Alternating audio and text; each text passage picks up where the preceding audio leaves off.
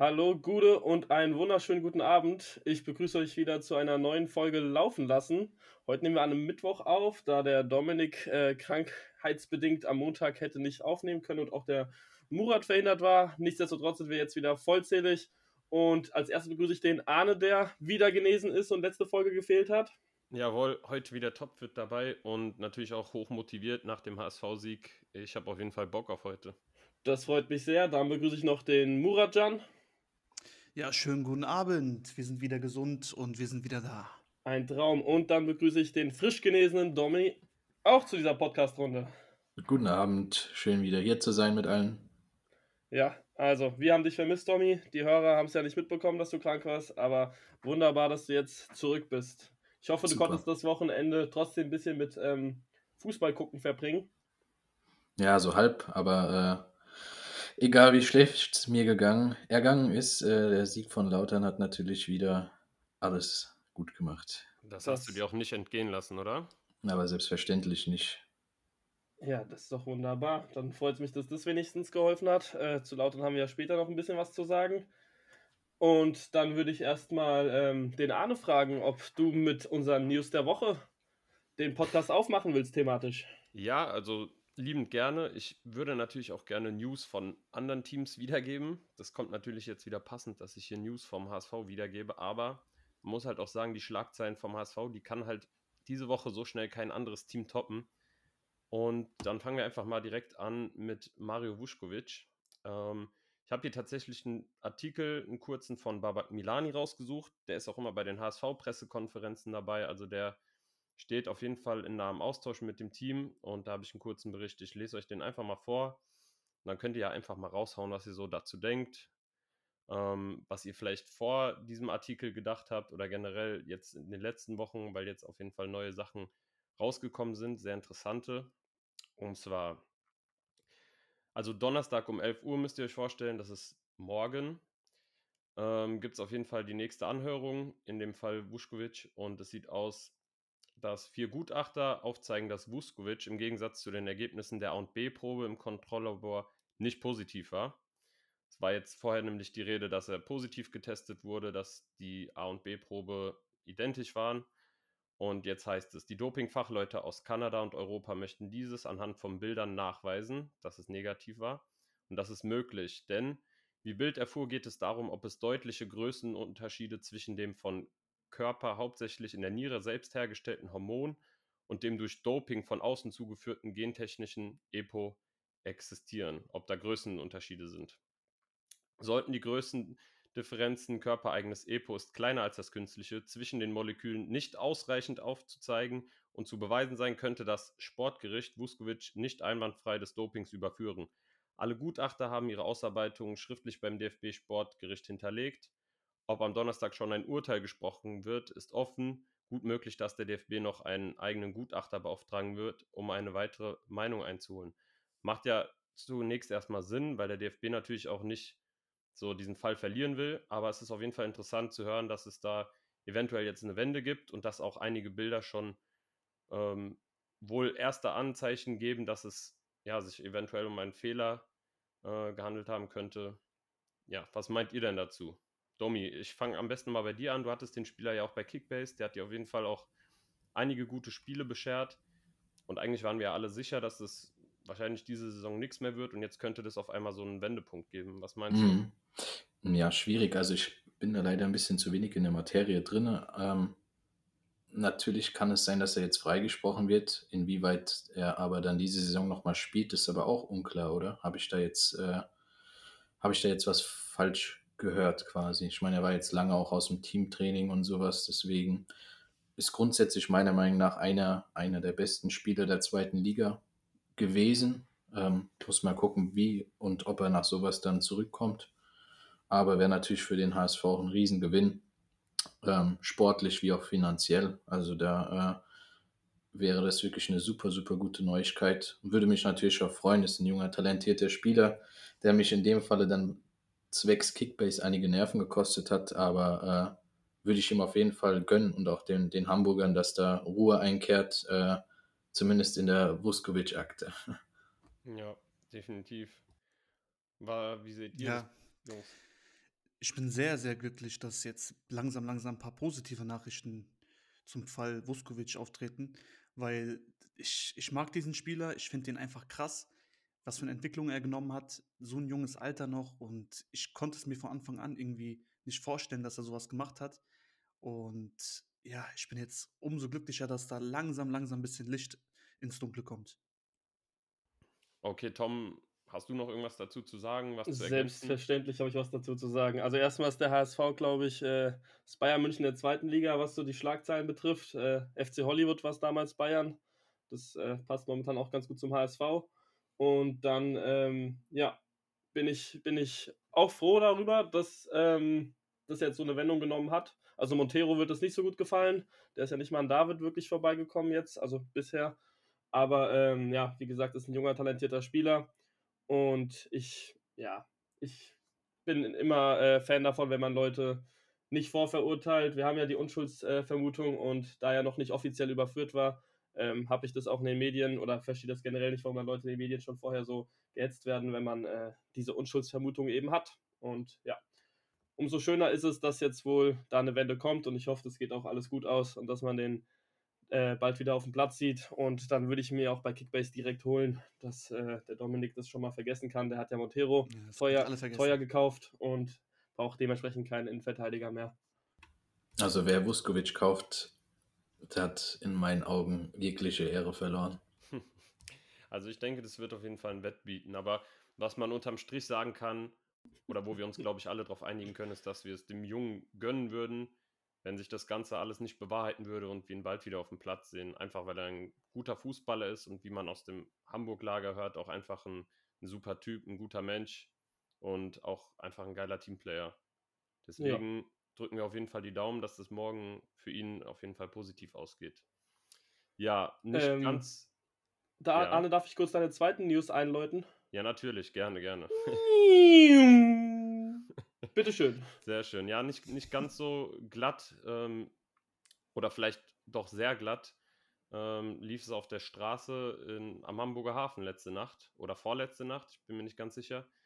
Und zwar müsst ihr euch das vorstellen, in dem einen Auto saß William Michael Brancis als Beifahrer von seinem eigenen Wagen mit einem Kollegen. Im anderen Auto saß Jean-Luc Dompe und äh, ja, Gerüchten zufolge, beziehungsweise auch schon ähm, teilweise Beweisen zufolge, haben die sich dort am Hafen ein Wettrennen geleistet. Die waren ganz schön schnell unterwegs und ja, das Ende vom Lied war, dass Dompe seinen Wagen geschrottet hat, danach anscheinend noch Fahrerflucht begangen hat, dann in den Wagen von Michael Brossis eingestiegen ist und die Polizei dann eine halbe Stunde später beim guten Dompe dann geklingelt hat und ihn erstmal rausgeführt hat.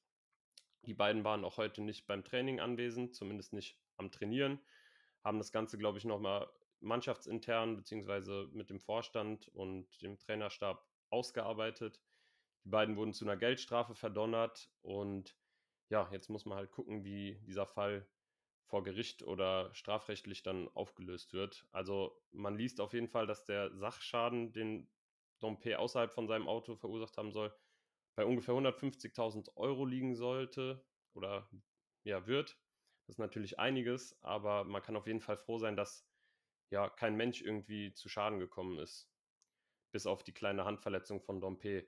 Es ist eventuell ja sogar davon auszugehen, dass er dann am Wochenende wieder spielberechtigt ist, sofern Walter da ein Auge zudrücken kann. Also da bin ich auch echt mal gespannt, was da passiert, aber also zwei so News in so kurzer Zeit nacheinander, das, das kann man sich eigentlich auch nicht ausdenken. Sowas gibt's, sowas gibt's nur beim HSV. Ja, oder in meiner Kickbase-Mannschaft. oder in deiner Kickbase-Mannschaft, ja. ja. Ist ja auch bei dir in der Mannschaft. Ja, da also läuft es richtig. Ja, zualle, zuallererst erstmal super, dass sich da keiner verletzt hat mhm. und kein Außenbeteiligter. Ähm, ja, ist einfach nur blöd, dass der HSV wieder so Schlagzeilen liefert. Sportliche Schlagzeilen wäre natürlich besser, wobei, ja, am Samstag nee, Sonntag lief es ja super. Wieder mal ein Auswärtssieg. Vielleicht, ja, es ist halt blöd, dass die ganzen negativen Nachrichten jetzt alle eintreffen und das den HSV ein bisschen vielleicht aus der Bahn werfen kann. Was, wie seht ihr das? Meint ihr, das wird jetzt für den HSV ein bisschen schwieriger jetzt das nächste Spiel durch die ganzen Schlagzeilen? Also ich glaube, Vuskovic wird die Mannschaft weitestgehend, ich will nicht sagen kalt lassen, aber ich meine, die haben schon seit Monaten jetzt damit äh, zu hantieren und die wissen, glaube ich, wie sie mit der Situation umgehen müssen. Jetzt bei Dompe und Miki bin ich echt gespannt, weil das kam halt sehr, ja, wie soll man sagen, sehr plötzlich, ohne dass man es irgendwie hätte erwarten können. Und man muss auch wirklich sagen, Alter, das war eine richtig dumme Aktion von den beiden. Also ich weiß nicht, was die sich da gedacht haben, auch noch direkt am Hafen da ein Wettrennen zu veranstalten. Aber das war definitiv nicht der schlauste Einfall. Ich bin der Meinung und ich hoffe auch, dass sie daraus lernen können. Aber ja, eventuell könnte dann Dompe am Samstag nicht in der Startelf stehen, vielleicht als Sanktion, könnte ich mir vorstellen. Dann wird es natürlich den regulären Ablauf vom HSV ein bisschen verändern. Aber ich glaube, dass die Jungs, die jetzt nicht daran beteiligt waren, trotzdem alle so mega heiß sind und dass wir auch genug Breite im Kader haben, um das irgendwie für Samstag zu kompensieren, für das Topspiel. Auch wenn ich sagen muss, dass äh, Dompe halt eine echt geile Leistung abgeliefert hat jetzt am Wochenende. Aber so ist es halt. Wenn einer Mist baut oder einer nicht zur Verfügung steht, dann gibt es auf jeden Fall der Ersatzmann, der heiß drauf ist, die Rolle einzunehmen. Ja, ist halt die Frage, ob sich Hamburg das erlauben kann und will. Natürlich war das von Dompe extrem dumm und es hätte auch wahrscheinlich deutlich schlimmer laufen können, falls da noch äh, jemand anderes zu Schaden gekommen wäre. Aber ich meine, gegen Heidenheim äh, so einen Spieler wie Dompe jetzt außen vor zu lassen, vorausgesetzt er könnte spielen, gesundheitlich, äh, ist halt die Frage. Ist jetzt die letzten Spiele in Topform und äh, weiß nicht, da würde man sich ja vielleicht auch ein bisschen selbst ins eigene Fleisch schneiden. Ja, definitiv. Also ich glaube, ich glaube auch, dass Dompe sich äh, massivst ärgern wird und jetzt nicht nur wegen, wegen dem Sachschaden, sondern auch einfach, weil das irgendwie so ein bisschen Flecken auf seiner weißen Weste so hinterlässt. Weil bis jetzt war ja alles tipptopp bei ihm. Und man muss auch sagen, der hat wirklich Akzente gesetzt, im 1 gegen 1 an Spielern vorbeigegangen. Der kann schon teilweise Dinge, die nur sehr wenige Zweitligaspieler können. Das würde ich auf jeden Fall sagen. Und jetzt ist halt die Frage, wird Walter tough bleiben und sagen, ey, du hast so viel Mist gebaut, du wirst nicht spielen, egal was ist, oder sagt er sich, ich hoffe, du hast aus dieser Aktion gelernt, aber wir brauchen dich trotzdem am Samstag, du wirst spielen. Der lässt sich da halt auch nicht so sehr in die Karten schauen. Man darf auf jeden Fall gespannt sein. Ich kann es zum jetzigen Zeitpunkt überhaupt nicht einschätzen, muss ich sagen. Ich kann unterm Strich eigentlich nur sagen, ja, es war eine sehr, sehr dumme Aktion. Und so möchte man auf jeden Fall nicht in die Schlagzeilen geraten als HSV. Das sind dann so meine abschließenden Worte dazu. Vielleicht habt ihr noch was hinzuzufügen, aber ja. Ja, dem kann ich eigentlich nur zustimmen. Und ich finde, Dompe kannst du nicht einfach ersetzen. Deswegen, die haben jetzt äh, eine Geldstrafe verhängt. Finde ich auch gut. Ist auch die richtige Entscheidung. Und sportlich soll alles so weiterlaufen, wie es ist, weil es läuft momentan gut. Und auf einen Dompe mit dieser Qualität, in dieser Form, kannst du einfach nicht, den kannst du einfach nicht ersetzen gerade. Das kann der HSV sich nicht erlauben, vor allem jetzt im direkten Duell gegen den dritten Platz. Heidenheim Heidenheim ist sehr, sehr heimstark und da wird auf jeden Fall ein Dompe vonnöten sein, auf jeden Fall. Ja, nicht nur sehr, sehr heimstark, sondern wie ich glaube auch zu Hause noch ungeschlagen. Also das wird auf jeden Fall ein ja, sehr, sehr harter Brocken und halt ein klassisches Sechs-Punkte-Spiel. Ne? Mit einem Sieg könnte Hamburg sich auf jeden Fall schon mal gut absetzen. Normalerweise war es ja mal in der Rückrunde so, dass sie dann direkt ins Straucheln geraten sind. Jetzt kommen sie eigentlich stark in die Rückrunde rein. Und dann passiert sowas. Und jetzt direkt vor dem Topspiel ja, es bleibt auf jeden Fall spannend, würde ich sagen. Also ich kann nur sagen, dass ich persönlich hoffe, äh, dass Dompe mit nach Heidenheim fährt, aber nicht selbst. ähm, nee, ich hoffe, ich hoffe einfach auf ein gutes Spitzenspiel und dafür ist äh, Dompe nötig, weil, wie gesagt, das ist einer der besten Spieler der zweiten Liga, muss man nicht drum rumreden.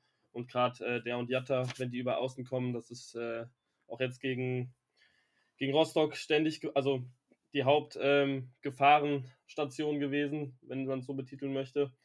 Und deswegen hoffe ich, dass der dabei ist und wird auch dann eigentlich direkt mit Rostock gegen den HSV einsteigen wollen, wenn euch das passt.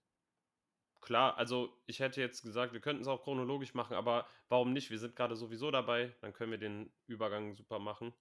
Ja. Dann hau mal raus, du als St. Pauli-Fan, vielleicht ein bisschen objektiver, kannst ja einfach mal so deine Eindrücke mitteilen. Ja, also zum, zum ersten finde ich es ähm, gut, dass der HSV mit derselben Startelf gespielt hat wie am äh, Spieltag davor. Ist, glaube ich, ganz gut für gewisse Abläufe und auch eine gewisse Konstanz jetzt reinzubringen. Und äh, im Endeffekt hat sich ja ausgezahlt gemacht. Also, wir haben jetzt das erste Mal, glaube ich, seit wann? Seit September, Oktober zu null gewonnen. Wisst ihr das? Auf jeden Fall seit einer, seit einer längeren Zeit haben die mal wieder zu null gewonnen. Also seit Domi äh, Heuer Fernandes im Tor hat, ja, seitdem sah es eher schlecht aus mit einem zu Null Spiel und das war, glaube ich, so ja, Ende September, Anfang Oktober. Ja, ich glaube, elfter Spieltag war das ähm, letzte Mal dann zu Null dementsprechend. Ja. Ja, und äh, zum Spiel an sich könnt ihr wahrscheinlich mehr sagen, weil ich mir nur ähm, Ticker und Highlights angeguckt habe, aber ähm, erste Halbzeit war wohl relativ äh, mau an Chancen. Also so gut war der HSV dann auch nicht im Spiel, aber gut, das ist ein Auswärtsspiel in Rostock, da gibt es auch Schöneres. Und ja, also gegen Braunschweig haben sich da, glaube ich, deutlich mehr Chancen rausgespielt. Aber es wird dann ja in der zweiten Halbzeit besser. Da hatte dann zwar auch äh, ja, Rostock sogar zwei Abseitstore ähm, und eine kurze Phase, wo sie ein bisschen plättlicher waren. Aber im Endeffekt ähm, haben dann ja auch da Jatta und Dompe über Außen ähm, gut Druck gemacht. Und ja, haben das dann im Endeffekt ja mit 2-0 heimgebracht. War auch wieder ein spätes Tor, auch wieder ein gut rausgespielter Konter. Aber was zählt ist ja jetzt letztendlich das 2-0. Und bis auf diese kurze Schwächephase haben die ja jetzt nicht viel anbrennen lassen. Aber das ist auch leicht gesagt, wenn man nicht so mit Herzblut dabei ist. Äh, Murat, Arne, wie habt, wie habt ihr das Spiel wahrgenommen? Ja, Muri, du gerne, gerne vor mir. Also zuallererst HSV hat sehr, sehr souverän gespielt. Ähm, das erste Tor ist ein bisschen glücklich entstanden, aber wie es halt so ist, wenn man oben steht, hat man halt das gewisse Glück auf seiner Seite. Bei Rostock war es eher nicht so. Ähm, ja, über, das, über weite Strecken war HSV eigentlich sehr dominant, hätten auch wieder mehr Tore machen können, müssen sogar. Da fällt mir auch äh, spontane Aktion von Glatzel ein, den hätte er ein, einnetzen müssen. Das war auf jeden Fall eine hundertprozentige, die er vergeben hat. Und dann gab es eine Phase, da war Rostock auf jeden Fall sehr, sehr stark im Spiel. Aber da war ein Tor dabei, das war abseits. Und noch zwei, drei sehr gefährliche Aktionen. Ansonsten hat HSV eigentlich das Spiel komplett im Griff.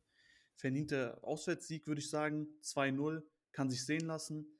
Jetzt kann man mit dieser, also mit diesem Wind, Aufwind, sage ich mal, ins Heidenheim-Spiel gehen und auch mal dreckig spielen, ja. Weil gegen Heidenheim musst du dreckig spielen. Gegen Heidenheim kannst du da nicht irgendwie auf Ballbesitz spielen und irgendwelche ja, Aktionen da starten, sondern du musst auch wirklich mit, mit Herz und Seele kämpfen. Und das haben die Jungs jetzt die letzten zwei Spiele bewiesen und ich denke, die sind dem gewachsen.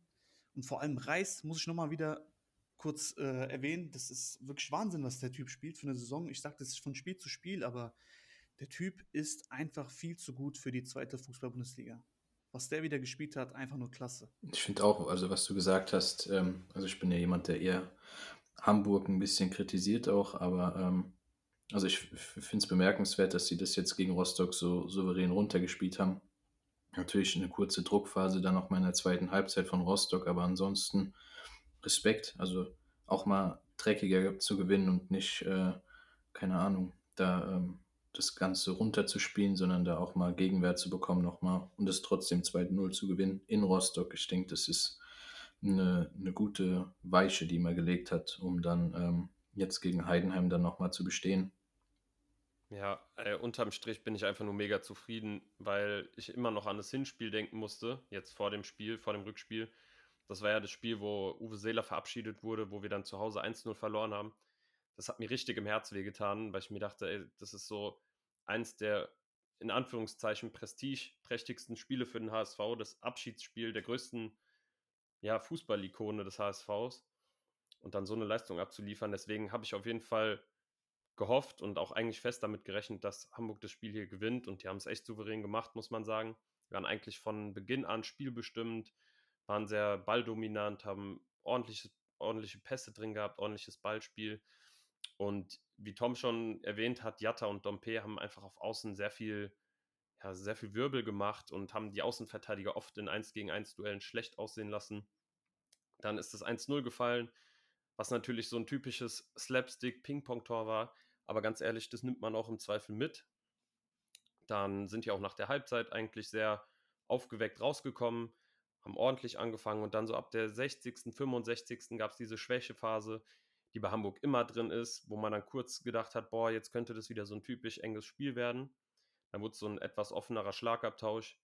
Aber die haben sich dann gefangen, so ab der 75. Gegen Ende wurde es dann wieder besser und dann haben die dann auch im Endeffekt verdient dann ähm, ja, das 2-0 dann geschossen äh, nach einem Konter. Äh, Andras Nemeth oder Andras Nemeth, keine Ahnung, bin ich mir nicht ganz sicher, hat auf jeden Fall auch sein Debüttor geschossen. Auch das freut mich sehr und unterm Strich absolut verdienter Sieg von Hamburg. Und ja, wie Muri schon gesagt hat, also Ludovic Reis, überragendes Spiel gemacht, hat die Strippen im Mittelfeld gezogen, war defensiv wie offensiv, ja, eigentlich so der wichtigste Faktor im Spiel. Und jetzt bin ich sehr gespannt, weil es geht nach Heidenheim und jetzt haben wir zum ersten Mal in der Rückrunde einen richtig harten Gegner vor der Brust. Und da wird sich dann zeigen, wie weit der HSV wirklich schon ist und ob er auch bereit ist, irgendwie dieses Jahr vielleicht den Schritt nach oben in die erste Liga zu machen. Wen ich auch gerne nochmal hervorheben würde, weil er sonst sehr, sehr kurz kommt, ist der liebe Jonas David. Also wirklich Hut ab, was, ähm, was er da die letzten Spiele abreißt, finde ich. Ähm, wurde sehr, sehr oft runtergemacht ähm, und spielt es aber sehr solide jetzt. Also natürlich ist er auch in manchen Situationen, also es ist ja meistens so, dass er das ganze Spiel sehr souverän ist und dann einen Patzer quasi drin hat. Der wurde jetzt durch die Abseitsentscheidung dann nicht, nicht gewertet, aber ähm, grundsätzlich gewinnt so viele Zweikämpfe, macht es wirklich sehr, sehr super. Da hat Hamburg unabhängig von Vuskovic, ob er zurückkommt, da noch ein junges Talent an der Hand auf jeden Fall. Freut mich für den, ja, dass es jetzt ein bisschen besser, besser funktioniert. Der steht ja auch dauernd unter Druck. Ich meine, die HSV-Fans warten eigentlich nur auf einen Fehler von ihm, weil ich kann mich erinnern, wo der sein erstes Stammspiel gemacht hat, oder zumindest an das, was ich mich erinnern kann, gegen Magdeburg da habe ich ihn auch teilweise sehr, sehr stark kritisiert und das kann man von einem jungen Spieler jetzt noch nicht so erwarten, dass er direkt 100% gibt, dass er direkt da ist. Und man muss dem Jungen Zeit geben, die Zeit hat er genutzt. Er konnte sich auf jeden Fall beweisen. Wie es jetzt aussieht mit Muskovic und mit Montero, ich weiß es nicht, aber Stand jetzt macht er es sehr, sehr gut und ich denke auch, dass er gegen Heidenheim wieder ran darf, weil er seine Arbeit sehr, sehr gut gemacht hat und mit Schonlau in Kombination eigentlich super spielt. Ja, absolut. Ich glaube, als Innenverteidiger hast du es auch also generell als junger Innenverteidiger hast du es auch wirklich sehr schwer, dich ins Team einzuspielen. Ich glaube, da hast du es als Flügelspieler, wenn du ein junger, junger Kerl bist oder vielleicht im offensiven Bereich oder vielleicht sogar auch als Außenverteidiger einfacher, weil du als Innenverteidiger schon eine große Verantwortung trägst und du schnell auffällst, wenn du Fehler machst. Wenn du souverän spielst, dann fällt das oft nicht so ins Auge, aber sobald du einen Fehler machst, sehen es alle. Deswegen finde ich gut, dass Walter ihm weiterhin die Chance gibt, sich zu beweisen und das macht er echt gut in den letzten Wochen oder beziehungsweise jetzt die ersten zwei Wochen. Aber da muss ich eigentlich die ganze Viererkette loben. Also auch Murheim Haya haben mir bis jetzt gut gefallen und auch Bascho als Kapitän geht da super voran. Da fand ich sogar, muss ich sagen, äh, diese Woche David sogar einen Ticken besser als Bascho, aber im Endeffekt muss man auch sagen, das äh, ändert sich natürlich von Spiel zu Spiel und jetzt gegen Heidenheim müssen alle auf jeden Fall auf Top-Niveau spielen, damit sie das Spiel ja, erfolgreich gestalten können. Gut, ich wie, glaube, das Spiel. Wie, wie schätzten ihr, wenn wir jetzt schon gerade dabei sind, ja. ist vielleicht ein bisschen vorgegriffen, aber wie, Annemuri, was ist euer Gefühl vor Heidenheim? Ich meine, die haben jetzt ähm, verloren. Und also ich glaube, ja. Ja, da würde ich gerne mal wissen, ob das, wie, wie ihr das betrachtet, weil Braunschweig war auch schon euer Gegner, auch schon in der Rückrunde. Mhm. Ihr habt das Ding geholt und ja, Heidenheim 2-0 verloren. Wie es dazu kam, dazu kommen wir ja gleich noch, aber genau. erstmal will ich euer Gefühl hören, wo wir gerade beim HSV noch drin sind. Also, wenn ich eins weiß, dann, dass ich meinen HSV nicht einschätzen kann. Das weiß ich jetzt schon seit einigen Jahren, schon seit geraumer Zeit, so ungefähr seit einem Jahrzehnt jetzt mittlerweile, würde ich sagen. Ja, es ist schwierig. Also ich glaube, das 2-0 gegen Braunschweig sagt nicht unbedingt viel aus. Klar hat Heidenheim das Spiel verloren, aber sie haben jetzt nicht unbedingt schlecht gespielt, sondern hatten einfach, ja, vielleicht nicht die nötige Kaltschnäuzigkeit im Abschluss gehabt und haben sich dann halt zweimal einfach sauber auskontern lassen. Sowas kann passieren, aber das heißt nicht, dass Heidenheim nicht zu Hause alles geben wird, dass die bereit sind zu ackern, zu rennen, zu kämpfen. Man weiß ja, wie Heidenheim spielt und auch vor allem, wie sie zu Hause spielen. Das wird ein ekelhaftes Spiel, wo wirklich alles passieren kann. Momentan könnte ich dir da noch keine saubere Prognose zu geben, zumal man jetzt auch nicht weiß, wie das Ganze mit Dompe ausfällt. Typischerweise würde ich jetzt einfach sagen, ich rechne mit einem Unentschieden, einfach auch weil Heidenheim noch zu Hause umgeschlagen ist und ja, man den Gegner einfach nicht unterschätzen sollte. So ein 1-1 ist meiner Meinung nach gut vorstellbar. Aber ich glaube, dass, wie gesagt, im Prinzip alles möglich ist in diesem Spiel. Also mein Gefühl zu dem Spiel, ja, durch jetzt, durch die Schlagzeilen, natürlich ein bisschen, ja, man denkt halt, Hamburg in Heidenheim wird schwer, da könnten die wieder Punkte liegen lassen, das ist wieder typisch. Aber ich weiß nicht, ich schätze Hamburg sehr, sehr stark ein momentan und ich glaube auch, dass die gewinnen werden. Heidenheim hat sehr, sehr großen Respekt vor Hamburg. Der Trainer hat auch selber gesagt, dass er Hamburg in der ersten Liga sieht, die Saison. Die wissen, wie Zweitliga funktioniert. Und klar, die Favoritenrolle liegt bei Hamburg, das ist ganz klar. Aber ich denke, die werden dem auch gerecht werden und auch das Spiel gewinnen. Ich sag, das wird ein souveränes 2 zu 0. Mal wieder so ein Ausrufezeichen, so eine Serie gebrochen, Heidenheim zu Hause mal verloren. Ja, das kann, das kann ich mir sehr, sehr gut vorstellen. Das wäre ein krasses Weil sie auch sehr, sehr gut in Form sind. dann wäre es, glaube ich, sieben Punkte auf Heidenheim. Ja, das wäre schon. Wär, das wären Big Points im Das wäre schon einige, das wären richtige Big Points, ja. Also ja, und das, das, muss man halt machen, aber das muss man halt in dieser, in dieser Phase auch mal beweisen, dass man aufsteigen will. Und wenn du aufsteigen möchtest, musst du in Heidenheim gewinnen. Ja. Ganz einfach. Ja, hast du absolut recht. Das Spiel ist ein Wegweiser. Also nach der, nach der unruhigen Zeit sein, ja. ist das Spiel ein Wegweiser. Wenn die das jetzt, ähm, wenn die das gewinnen, sind sie sieben Punkte weg und haben Ruhe, weil Ruhe in der Tabelle heißt auch meistens mehr Ruhe bei den Medien. Ähm, und wenn sie es aber nicht gewinnen, also unentschieden wäre wär noch okay, kommt drauf an, halt, was die Konkurrenz macht, äh, Lautern Paderborn. Aber wenn sie es verlieren, ähm, ja, dann, dann bin ich mal gespannt. Dann haben wir vielleicht wieder den Rückrunden HSV. Also das könnte ich mir da gut vorstellen.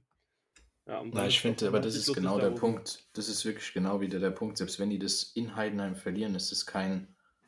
Das passiert. Also der, erstens kann in der zweiten Liga jeder jeden schlagen und zum anderen in Heidenheim zu verlieren ist wirklich jetzt kein, keine Sache, die, die wirklich schlimm wäre. Also natürlich ist es ein Dämpfer, aber Hamburg ist jetzt gut in die Rückrunde gestartet, selbst wenn da mal ein Spiel schlecht laufen würde, passiert sowas. Also ich, ich sehe das zwar so, dass Hamburg gewinnt, also wie Muri, äh, da schließe ich mich einfach an, aber selbst wenn man da, wie gesagt, verliert, glaube ich nicht, dass es irgendwas an der an der grundsätzlichen Einstellung von Hamburg liegt oder ändert, eher gesagt. Ich finde, die, da passt es momentan einfach und selbst so ein kleiner Dämpfer wird die nicht so aus der Fassung bringen. Aber natürlich, Tom, das sind äh, die Kritiker wieder, die dann direkt loslegen und fragen, ob der HSV denn wie jedes Jahr wieder loslegt. Ja, selbstverständlich. Also HSV muss ich erstmal vom Gegenteil bewe äh, beweisen. Aber wir hatten es ja schon im, also im Hinrundenrückblick. Ich gönne dem HSV ja auch den Aufstieg. So ist nicht. Ich will die wieder in der Liga haben. Ähm, allein wegen der Fankultur.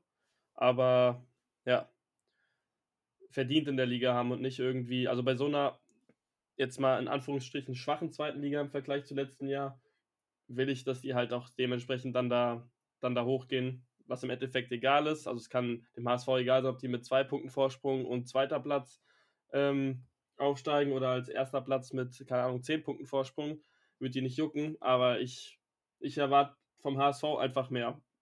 Von manchen Fußballvereinen muss man nicht so viel erwarten. Da ist einfach die, ja, das, die haben halt nicht so die Fans oder das Stadion oder keine Ahnung, den Background, um da groß was zu machen. Aber beim HSV ist es definitiv anders. Das ist ein Team, das müsste jedes Jahr international spielen in Deutschland. Und das ist in der zweiten Liga. Und die sollen sich auch mal gefälligst jetzt wie eine Mannschaft präsentieren, die solche Fans verdient hat und so ein Background. Das ist alles, was ich da, was ich da haben möchte. Ich möchte da mal, ja, eine gute Entwicklung sehen beim HSV. Ja, unterm Strich kann man da einfach nur zustimmen. Ähm, gut, wir haben uns jetzt auch wirklich lang genug damit beschäftigt.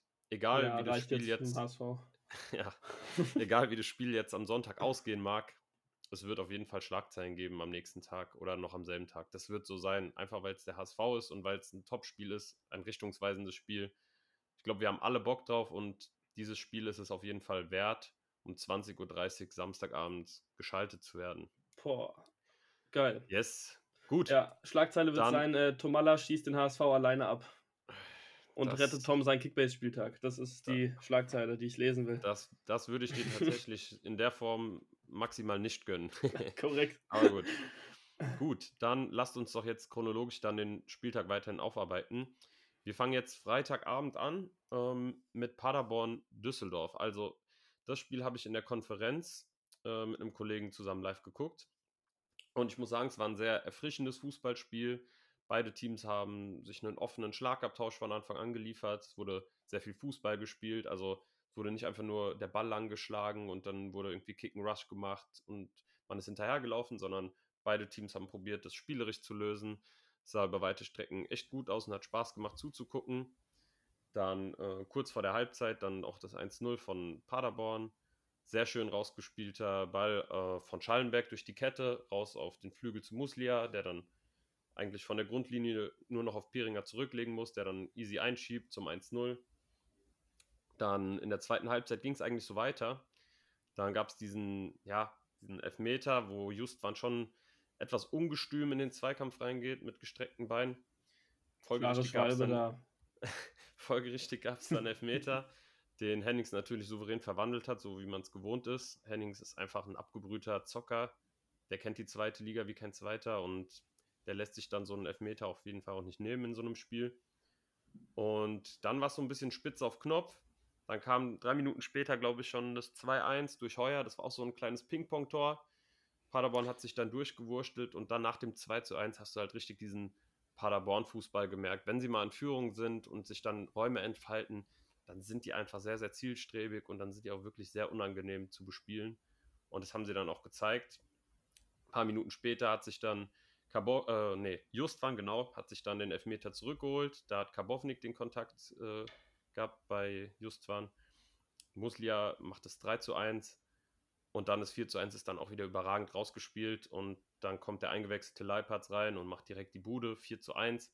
Paderborn mit einem super Start in die Rückrunde bis jetzt. Also der letzte Spieltag war noch nicht ganz so überzeugend. Da haben sie erst spät den Führungstreffer gemacht, aber das gegen Düsseldorf, also auch wenn sie ersatzgeschwächt waren, die Düsseldorfer ohne Kovnatski, war das auf jeden Fall eine richtig geile Leistung und auch ein richtig starkes Fußballspiel.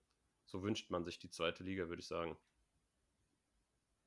Ja, auf jeden Fall. Ja. Ich finde aber so ein bisschen, also es kann natürlich eine falsche Ansicht von mir sein, aber also natürlich war das ein offener Schlagabtausch, aber irgendwie fehlt mir bei Düsseldorf so ein bisschen der letzte, der letzte Funke, muss ich sagen. Also für, für eine Mannschaft, die ja auch irgendwie um den Aufstieg mitspielt, ist mir das irgendwie, ist mir das zu wenig. Ich weiß nicht.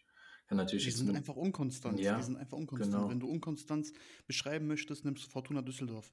Weil die gewinnen mal ein Spiel, wo du sagst, oh, das wird schwierig. Und dann verlieren die ein Spiel, wo du denkst, dass sie auf jeden Fall gewinnen sollten. Jetzt gegen Sandhausen, das nächste Spiel, da geht man ja auch eigentlich schon im Sieg aus. Aber die sind einfach unkonstant. Das ist das größte Problem eigentlich von Düsseldorf diese Saison. Weil kadertechnisch sind die sehr gut besetzt. Klar, die hatten jetzt auch ein paar Ausfälle.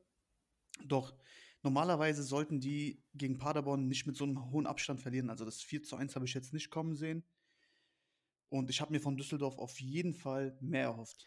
Ja, kann ich verstehen, aber man muss auch schon sagen, es war ja jetzt nicht so, als hätte Paderborn irgendwie nach einer halben Stunde 3-0 geführt und dann war ja der Drops gelutscht, sondern die haben ja fast bis zum Ende schon noch mitgespielt und erst dann, als dann spät die Führung und dann noch das 3-1 kam, hat dann Paderborn wirklich die Klasse gezeigt. Und Tune hat es eigentlich am Anfang der Saison passend so beschrieben, weil er gemeint hat, er sieht Düsseldorf, also seine Mannschaft, so ein bisschen als Partycrasher und die wollen dann halt einfach Teams ärgern, Teams, die oben stehen, Teams, die sich irgendwie was ausmalen. Und das merkt man auch. Also teilweise sind sie der Partycrasher und ärgern auch mal Teams von oben. Boah. Aber an anderen Spieltagen stehen sie dann irgendwie so ein bisschen neben sich und lassen Punkte liegen. Also definitiv eine Mannschaft mit Potenzial, sehe ich genauso. Aber wie ihr schon gesagt habt, da fehlt dann einfach die Konstanz, Woche für Woche einfach ordentliche Leistung abzuliefern. Ich glaube, Kovnatski hat dem Team definitiv gefehlt, aber ja, das darf jetzt auf jeden Fall nicht die Ausrede dafür sein, dass sie das Spiel 4-1 verloren haben. Das ist nicht. Also, na, erstmal zur Aussage Partycrasher. Ich weiß nicht, ähm, so finde ich nicht, dass Düsseldorf als Partycrasher auftritt. Also, so vielleicht so ein Partycrasher, der äh, Bierpongbälle mitbringen soll und dann nicht diese richtig guten Tischtennisbälle mitbringt, sondern die, die ein bisschen schlechter dotzen. So ein Partycrasher. Aber ansonsten finde ich jetzt nicht, dass die irgendwie gegen Top-Teams eine bessere Ausbeute machen als jede andere Zweitligamannschaft. Ähm, wobei ich zu dem Spiel sagen muss, dass ich Düsseldorf auch nicht so schlecht fand. Ähm, ich muss ähm, Düsseldorf auch nicht so schlecht fand. Ähm, Paderborn hat es einfach nur, finde ich, saustark gemacht. Also ich finde das Spiel, ähm, gerade weil die in der Woche Pokal gespielt haben, war ein Statement, das 4 zu 1 zu gewinnen. Und dabei, ich habe extra geguckt, 120 Kilometer Laufleistung ist ähm, ich weiß jetzt nicht genau, ob zweiter oder dritter Platz, aber auf jeden Fall ähm, Top 3 Laufleistungen an dem Spieltag gewesen. Das nach einem äh, Pokalspiel. Und dazu zusätzlich, die haben auf vier Positionen im Vergleich zum Stuttgart-Spiel im Pokal umgestellt gehabt. Das heißt, äh, klar, die Mannschaft kennt sich, die trainiert zusammen, aber ist ja nochmal was anderes. Ähm, wenn du gleich auf vier Positionen umgestellt wirst, sind einfach nochmal ganz andere Abläufe, gerade im Profifußball, wo es ein bisschen ähm, schneller zugeht. Und dafür finde ich einfach, äh, war, hat Paderborn das bockstark gemacht, ähm, ohne Düsseldorf kleinreden zu wollen, weil in den Phasen, wo Düsseldorf sich ein bisschen höher gestellt hat, wo die gepresst haben, haben sie es auch gut gemacht. Ähm, das, das Tor von Piringer haben sie bekommen, als sie sich dann wieder ein bisschen haben fallen lassen. Und nach der Pause haben sie das 1-1 auch provoziert, beziehungsweise den Elfmeter provoziert, weil sie nach der Pause auch wieder extrem hoch gestanden haben. Also Düsseldorf ist da schon mit Mut ähm, in den Spieltag gegangen. Deswegen, ähm, das 4-1, finde ich, spricht für Paderborn, aber nicht gegen Düsseldorf, wenn ich da von dem Spiel so ein Resümee, äh, Resümee ziehen müsste. Genau. Ja, geht auch unterm Strich, denke ich, dann so in Ordnung. Es wird halt jetzt spannend, spannend zu sehen, wie dann der nächste Spieltag ausfällt für Düsseldorf, wenn die dann wieder mit Kovnatski spielen können. Weil so langsam aber sicher müssen sie dann auf jeden Fall mal punkten, um oben dran zu bleiben und noch, ja, um die Aufstiegsplätze mitzuspielen. Oder zumindest um das ein oder andere Team dann noch zu ärgern und den Partycrasher zu spielen. Egal ob mit oder ohne gute Ping-Pong-Bälle. ja, noch eine andere Frage. Du hast gesagt, äh, Hennings kennt die zweite Liga so gut wie kein anderer. Ist das, würd, würdet ihr sagen, das ist ein Kompliment oder ist es eher kein Kompliment? Ja, also ich sag mal so, ne, es, zweite Liga ist ja kein schlechter Fußball und es gibt halt einfach so Spieler, die fühlen sich in der zweiten Liga wohl, die performen da super beispielsweise auch so ein Terodde oder damals ein Sascha Rösler. Das sind einfach so Spieler, die passen zur zweiten Liga, die passen auch so von ihrer Spielart in die zweite Liga, weil da wird natürlich nicht so ein feiner Fußball gespielt wie jetzt in der ersten Liga, nicht so technisch versiert, aber da hilft es dann auch manchmal einfach ein bisschen gröber zu spielen, mal einen Zweikampf in der Luft zu gewinnen.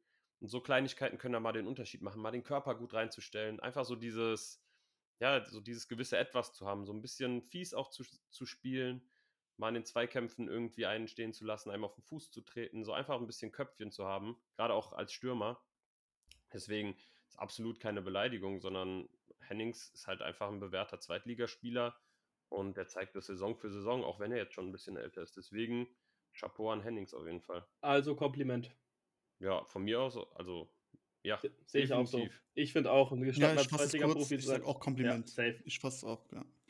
Ja, ich mit, wollte ich, nur mal, wollte ich nur mal klarstellen, weil, ja, Sprung in die erste Liga ist schön, aber äh, Profifußballer zu sein, wie Hennings ähm, über Jahre hinweg auch das gut zu machen, auch mit in die erste Liga gegangen zu sein, ist ja nicht so, dass er da gar keine Erfahrung hat, würde ich auch sagen, definitiv ein Kompliment. Wollte ich nur noch mal klarstellen. Absolut. Und ein ehrenwerter Typ ist es auch. Absolute Düsseldorf-Legende. Ich kenne ihn persönlich nicht so gut wie du, aber ich glaube dir einfach mal. Gut, kannst du, kannst du getrost, kannst du getrost tun. Ein Traum. Perfekt. Gut, dann kommen wir zum zweiten Freitagsspiel. Das hat sich ausgetragen in Sandhausen, wo der SV Darmstadt 98 mit 4 zu 0 gewonnen hat. Ähm, Domi, du hast jetzt relativ wenig zum Paderborn-Spiel gesagt. Du darfst gerne mal den Anfang machen bei Sandhausen-Darmstadt. Ja, auf jeden Fall. Also ich hatte vor der Partie irgendwie so ein bisschen, ähm, also ich bin, ich bin immer gegen Darmstadt irgendwie. Ähm, habe auch immer das Gefühl, Lauterer. habe auch immer so das Gefühl, dass sie im nächsten Spiel dann patzen könnten und finde, dass Sandhausen auch gar nicht so schlecht aus der äh, oder in die Rückrunde gestartet ist. Ähm, also im Endeffekt hat es Darmstadt wieder souverän gemacht. Also ich meine, 4-0 sagt im Endeffekt auch alles. Aber man muss trotzdem sagen, dass Sandhausen auf jeden Fall äh, dem Ganzen Paroli geboten hat. Also es ist jetzt nicht so, dass die, auch wenn es 4-0 hart klingt, aber dass sie nicht äh, sang- und klanglos untergegangen sind. Sie hatten trotzdem ihre Chancen, haben wie gesagt trotzdem dem Tabellenführer die Stirn geboten. Ähm, Im Endeffekt hat sich die Qualität von, von Darmstadt dann einfach durchgesetzt, aber ähm, also ich finde, dass Sandhausen trotz alledem an die Leistung anknüpfen kann, ähm, weil fußballerisch haben die dann deutlich, einen deutlichen Sprung gemacht zur Hinrunde, meiner Meinung nach zumindest. Ähm, auch da mit den, mit den Neuzugängen, die einfach auch irgendwie direkt funktionieren. Also Framberger natürlich, äh, also in der ersten Liga habe ich wenig von ihm gehalten, aber ich denke in der zweiten ähm, ist es wirklich ein guter Spieler, genau wie auf der anderen Seite dann ähm, der Chalanoglu, also die machen das wirklich sehr, sehr gut. Und äh, also ich denke auf jeden Fall, dass Sandhausen da jemand oder eine Mannschaft ist, auf die man schauen sollte. Natürlich nicht um den Aufstieg, aber äh, ich sage es Woche für Woche. Also ich, ich sehe die nicht äh, mit dem Abstieg in die, dritten, in die dritte Liga. Also dafür, äh, glaube ich, ähm, ist Sandhausen und ähm, dann auch der, der liebe Alois Schwarz zu abgezockt. Und ähm, ja, also ich finde, Darmstadt ist halt aber auch wirklich, um das nochmal abzuschließen, ähm, besser, als ich es ja eingeschätzt hatte. Also ähm, die kommen in die Rückrunde und machen einfach weiter, wo sie aufgehört haben. Egal ob jetzt äh, mit Patrick Pfeiffer oder ohne, ähm, kompensieren das in der Abwehr auch sehr, sehr stark und jeder fügt sich da gut ein und macht seinen Job sehr, sehr gut, meiner Meinung nach. Ich kenne nur Ja, Manu Pfeiffer. Nicht nur Patrick Pfeiffer. Ja, nicht, ja, nicht nur, nicht nur Patrick Pfeiffer hat gefehlt, sondern auch Manu und Melem. Das sind ja auch keine zweitrangigen Fußballspieler, sondern sehr, sehr wichtig für Darmstadt 98. Aber das ist halt das Ding. Wenn eine Mannschaft funktioniert, da wirfst du jeden rein und da funktioniert es einfach. Das klappt. Also ein, ein Honsack, der jetzt Woche für Woche nicht gespielt hat, aus Verletzungsgründen, der kam rein und hat direkt zweimal getroffen. Also was geht denn ab Gegen mit Darmstadt, weißt du?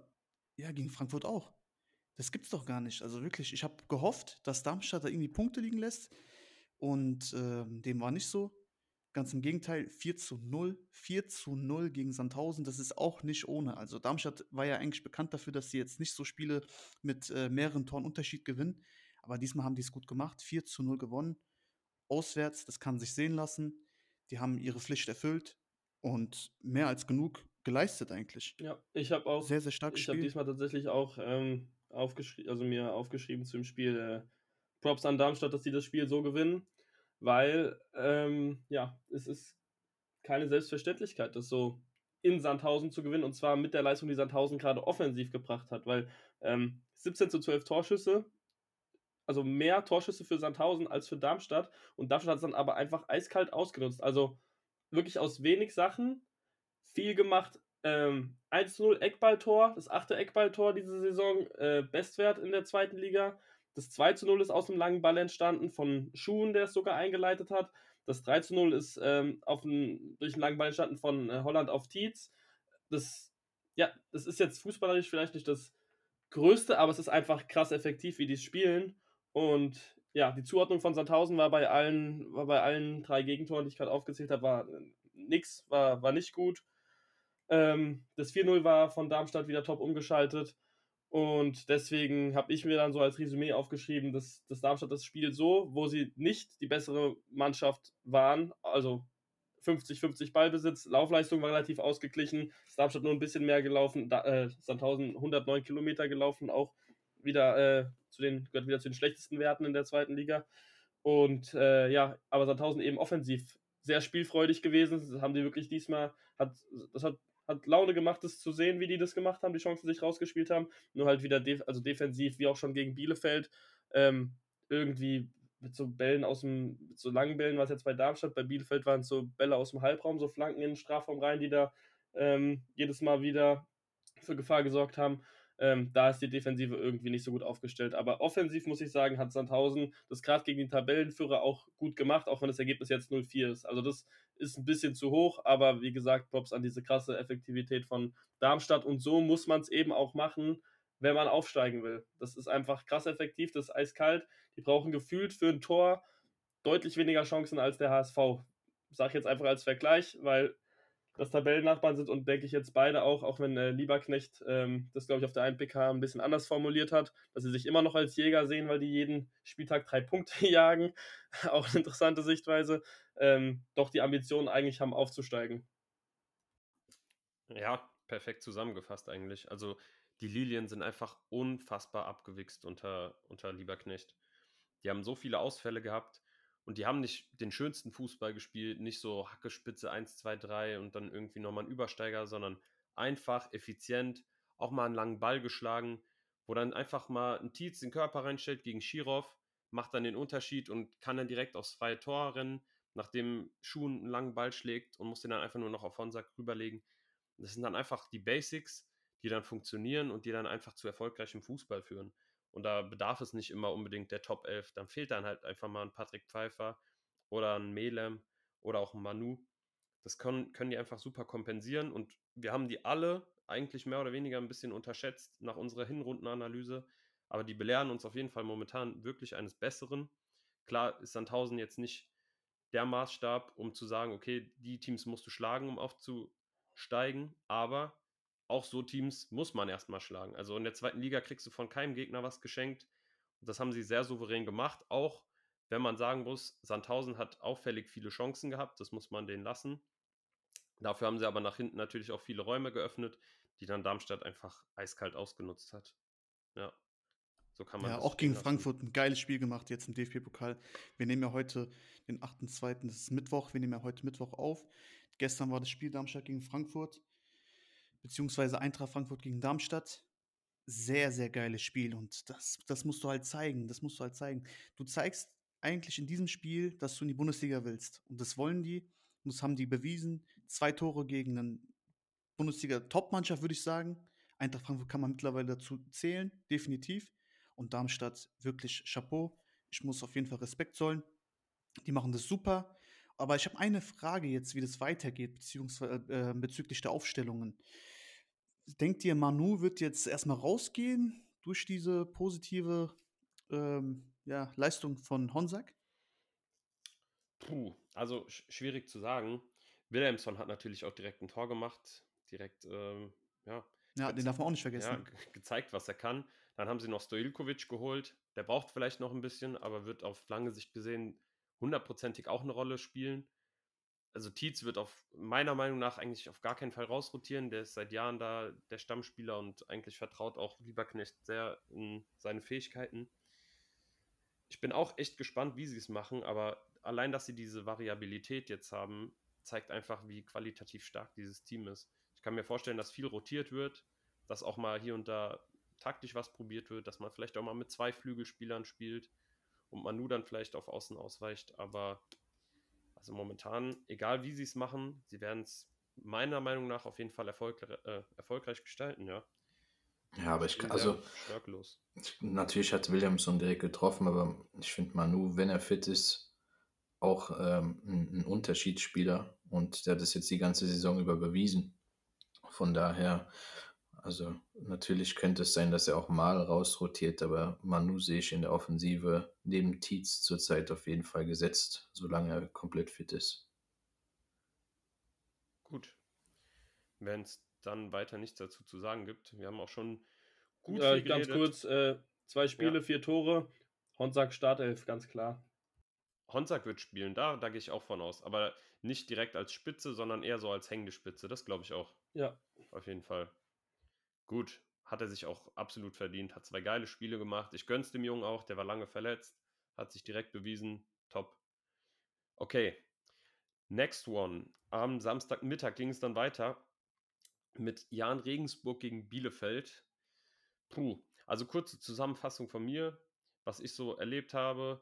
Ähm, das 1-0 ist relativ früh gefallen. Ein Eckball von Sing war es, glaube ich, auf Elvedi, der sich da überragend durchgesetzt hat. Hat direkt äh, ja, die, Bielefeld, äh, die Bielefelder kalt erwischt. 1 zu 0 für Regensburg. Ähm, die Bielefelder haben sich da nicht lumpen lassen, haben direkt eigentlich mit einem 1 zu 1 dann geantwortet durch Vassiliadis. Sehr schönes Volley-Tor. Ich glaube, es war ein Volley-Tor, wenn ich mich nicht täusche. Auf jeden Fall ein strammer Rechtsschuss. Und ja, danach hat das Spiel so ein bisschen vor sich hingeplätschert. Es war halt ein typischer, typisches Abstiegskampfspiel, wo kein Team sich so richtig traut, irgendwie Akzente zu setzen. Und dann kam halt der, der goldene Klos, nenne ich ihn einfach mal, der dann einfach den Unterschied gemacht hat. Also jeder von uns weiß, wie qualitativ stark Klos war in der Vergangenheit. Jetzt diese Saison hat er es über weite Strecken nicht so zeigen können. Natürlich wird er auch älter, aber da hat man halt einfach wieder gemerkt, wie er dann ja, in zwei Kopfballduellen einfach sehr glanzvoll aussah und dann einfach alleine innerhalb von zehn Minuten das Spiel entschieden hat. Das hat er überragend gemacht und hat Bielefeld dadurch wichtige Punkte im Abstiegskampf beschert, wenngleich äh, Jan Regensburg relativ dumm aus der Wäsche schaut und jetzt auf Platz 17 rangiert oder rangiert. Und ehrlicherweise sehe ich. Absolut zu Recht. Ja, muss ich auch an der Stelle sagen, ich glaube, Regensburg wird auch bis zum Ende der Saison da unten stehen. Die haben halt natürlich auch nicht das größte Etat, das ist klar. Die haben einen nicht so starken Kader, was jetzt auch den Transferwert angeht, aber sie spielen halt auch keinen wirklich attraktiven Fußball und haben letzten Endes auch eigentlich verdient verloren dann gegen Arminia. Ja, ich finde es auch krass. Also, dass Bielefeld das, was ich oftmals mir gedacht habe, was vielleicht so ein bisschen gefehlt hat, also die haben dieses Mal Moral bewiesen und äh, sind dann auch zurückgekommen. Also wenn du direkt nach zwei Minuten da ein eingeschenkt bekommst, das macht natürlich mit der Moral eigentlich auch was, aber da haben sie sich nicht, äh, nicht unterkriegen lassen. Natürlich ähm, haben die das Spiel jetzt nicht megamäßig dominiert, aber es ist wirklich, wirklich gut zu sehen, dass die auch mal wieder zurückkommen können. Ich finde es auch ein interessanter Fakt, dass es der erste Sieg von, von Bielefeld nach einem Rückstand war. Ähm, also 14 Mal sind sie quasi in Rückstand geraten. Das war jetzt der erste Sieg. Zeigt auch, ähm, dass, äh, dass es was Besonderes war, da, ähm, wie gesagt, das, das Spiel gegen Regensburg dann so zu drehen im Endeffekt und auch verdient zu gewinnen. Und zeigt aber auch, dass Regensburg einfach, einfach schwach ist. Also muss ich jetzt auch mal so sagen, sorry, alle Regensburger oder uns hat eh kein Regensburger, kommt, machen wir uns nichts vor. sorry auf jeden Fall ähm, dafür, aber gerade Standards oder Flanken von außen, ich weiß nicht, ob Bielefeld das so besonders stark macht, weil es auch gegen Sandhausen schon zu Chancen geführt hat, die ähm, Bälle von außen. Aber was ich aus dem Regensburg-Spiel mitgenommen habe, ist auf jeden Fall, dass ähm, ja, die Abwehr von denen jedes Mal lichterloh brennt, sobald da lange Bälle von außen reingespielt wurden. Also gerade Flanken ähm, ja, waren für Regensburg immer sehr gefährlich. Und ja, absolut ja. verdient verloren, finde ich. Bisschen Hoffnung muss man ja schon an Regensburg nochmal aussprechen. Sing ist zurück. Ist ein sehr kreativer Spieler. Letzte Saison auch wirklich sehr, sehr wichtig gewesen für die Mannschaft. Leider die Hinrunde verpasst. Aufgrund fehlender Lizenz, wenn ich mich nicht täusche, stimmt's? Ja, ja, ja. stimmt. Da war was, genau. Aber ich würde jetzt Regensburg noch nicht abschreiben.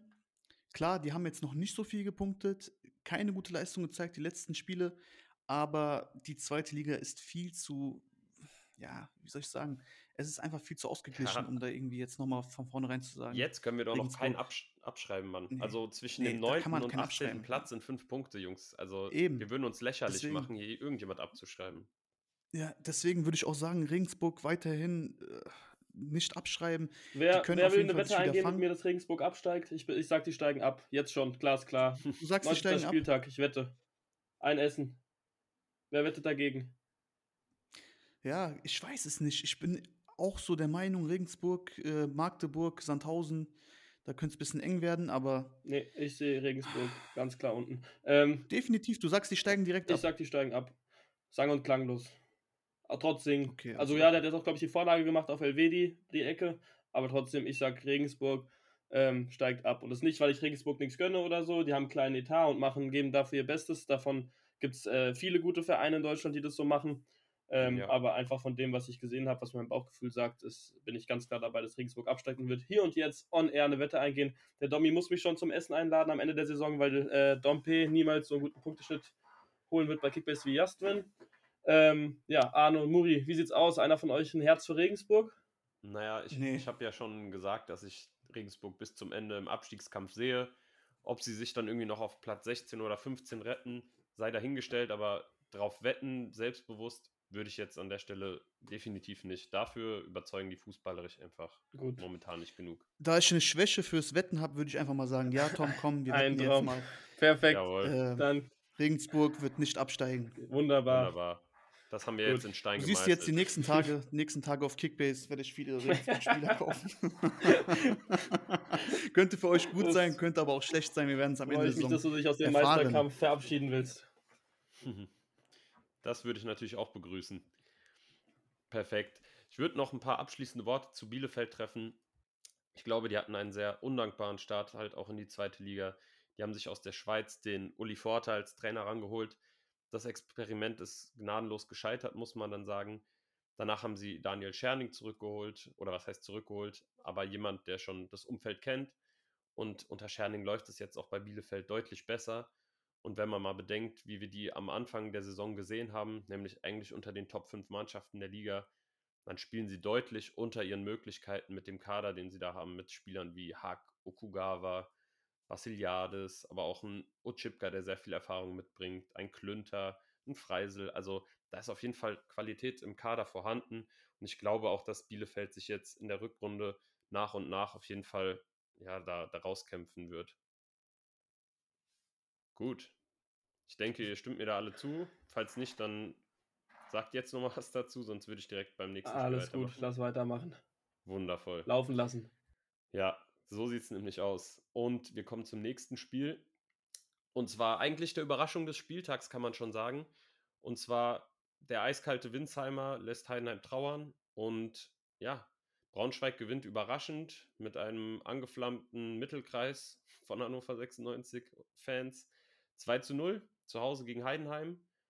Ähm, ja, Tom, hau mal raus. Was, was sagst du zum Spiel? Da hast du mich jetzt erwischt. Also das ist ein Spiel, ähm, dazu kann ich nicht mal so viel sagen. Ich ähm, kann mich da nur auf Ticker und äh, Daten berufen und äh, die Highlights.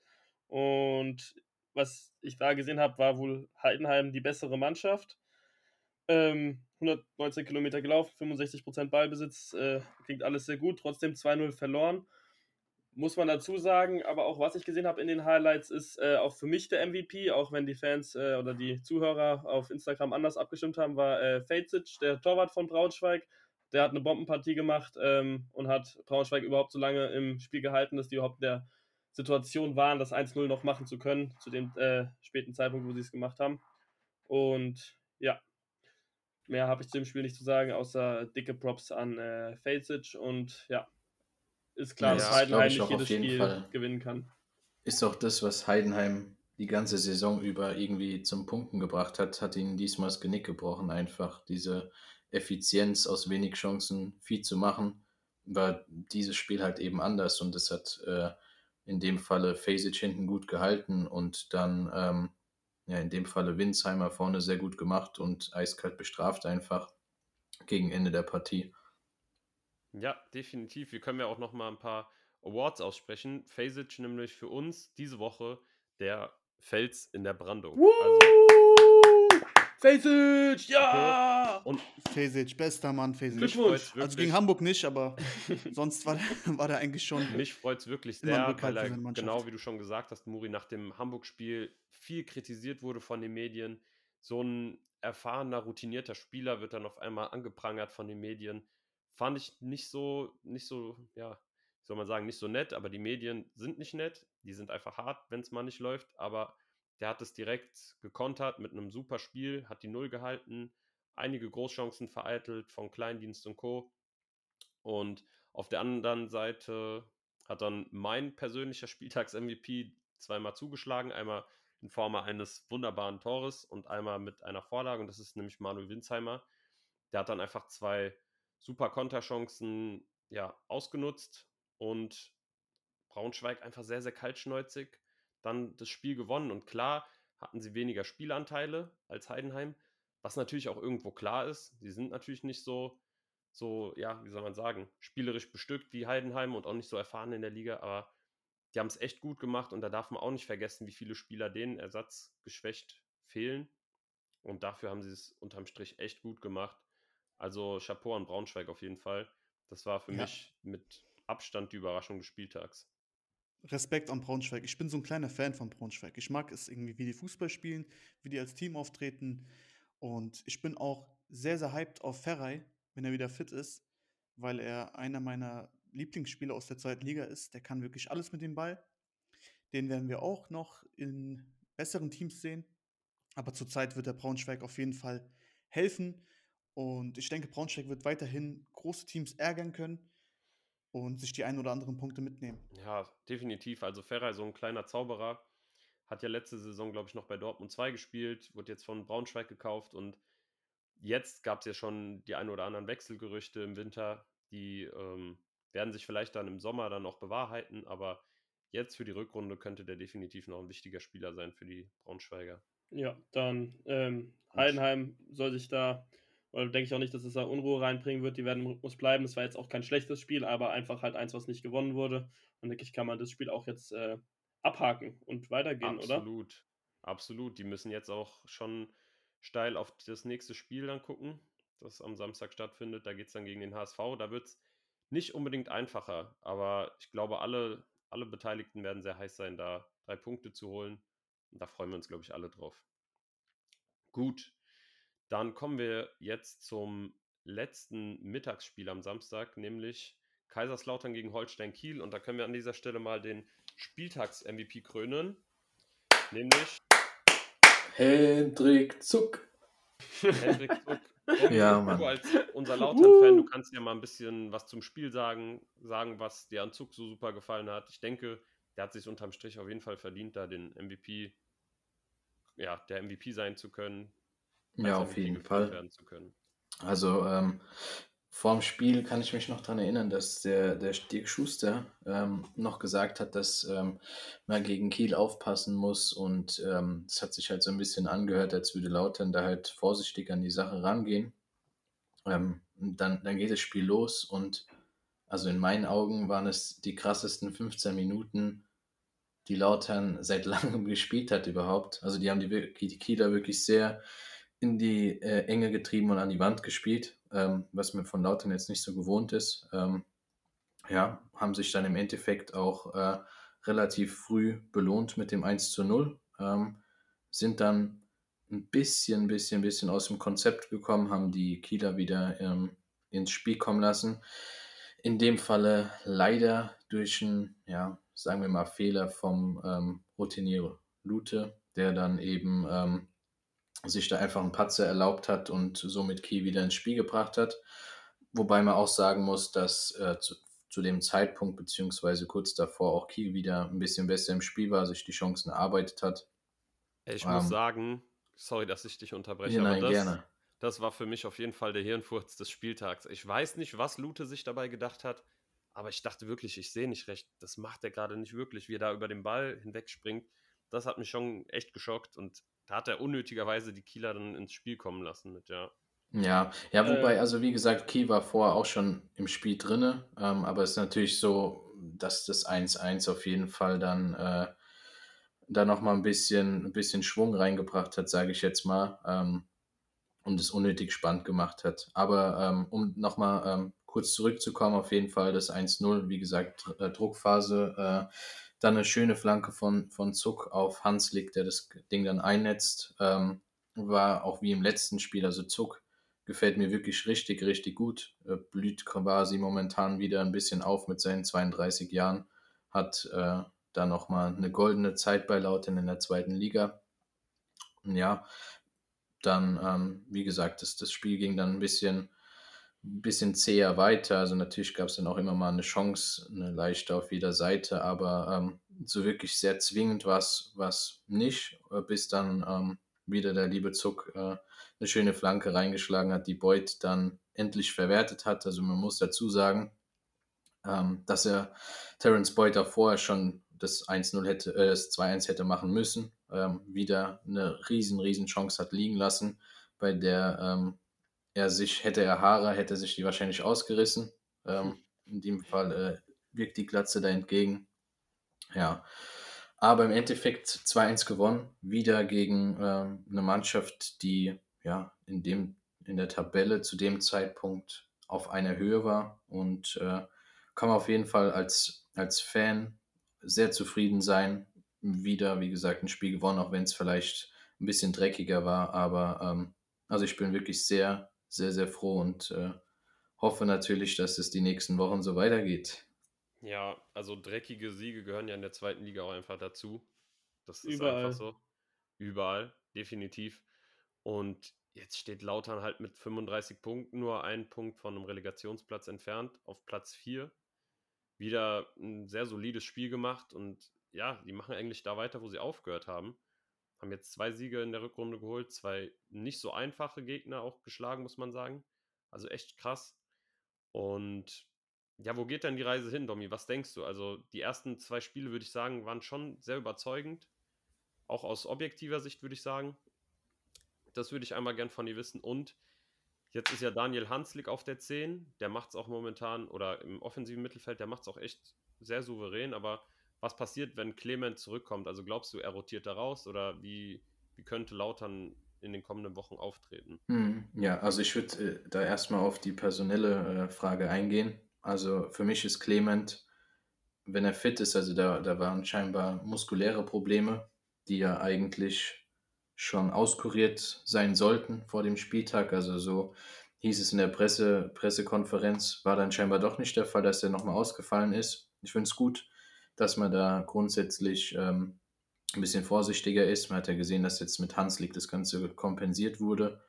Aber meiner Meinung nach, ähm, wenn Ritter und Clement beide fit sind, sind das auf jeden Fall hundertprozentige Startelf-Kandidaten. Ähm, könnte mir vorstellen, also der Hanslik hat es ja gut gemacht, dass er in der Mannschaft bleiben darf, vielleicht aber dann eher wieder auf, auf Außen geht und dann beispielsweise in Redondo, der jetzt die letzten Spiele nicht ganz so in Form ist, mal auf die Bank rotiert. Das ist ja eine, in der Vergangenheit auch oft der Fall gewesen. Und Clement dann wie gewohnt hinter der Spitze da äh, mit Zuckerpässen agiert. Also da ja. gehe ich schon von aus, dass Clement auf jeden Fall wieder in die Mannschaft reinrotiert.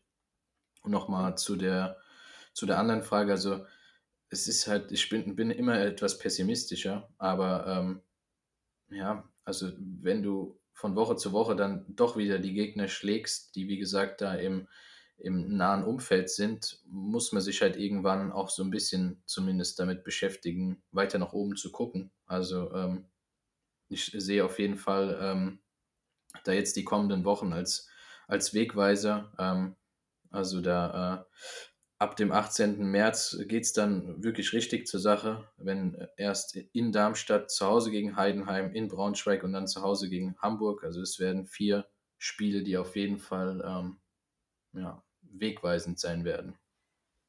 Ja, und fängt am Wochenende direkt gegen Pauli an. Also das wird auf jeden Fall schon mal ein interessantes Spiel. Sichere Niederlage für Lautern. Schauen wir mal. Auf jeden Fall treten da zwei. Scheiße Formen. auf deinen Pauli, sorry, aber nee, das, das kann ich mir nicht vorstellen. Also beim besten Willen, Pauli wird nicht gewinnen. Niemals. Können wir, da können wir jetzt wetten, wenn du möchtest. Wir können jetzt wetten. Wenn wir schon mal hier soweit sind, dann haut mal raus. Sehr gerne. Also ich sage, dass Kaiserslautern 1 zu 2 gewinnen wird nach Rückstand. Boah, so genau gehst du rein. Ja, dann sag ich, ich. dass äh, St. Pauli 2 zu 1 gewinnen wird nach Rückstand. Um was geht's? machen, wir, machen wir einen Falafelteller oder Dönerteller? Äh, ja, komm, Dönerteller. Machen wir Dönerteller. Aber ohne Getränk. Ohne Getränk. ja, ich will ja auch nicht den letzten Cent aus der Hose ziehen, alles gut. Ja, perfekt. Und Domi, du hast ja gemeint, äh, dass Redondo dann eventuell rausrotieren könnte.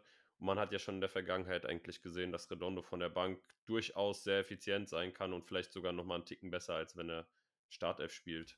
Ja, finde ich auf jeden Fall. Also ähm, mit seiner Schnelligkeit ist er dann in der Schlussphase dann nochmal eine, eine wirkliche Waffe, wenn die Gegner vielleicht ein bisschen ausgepowert sind.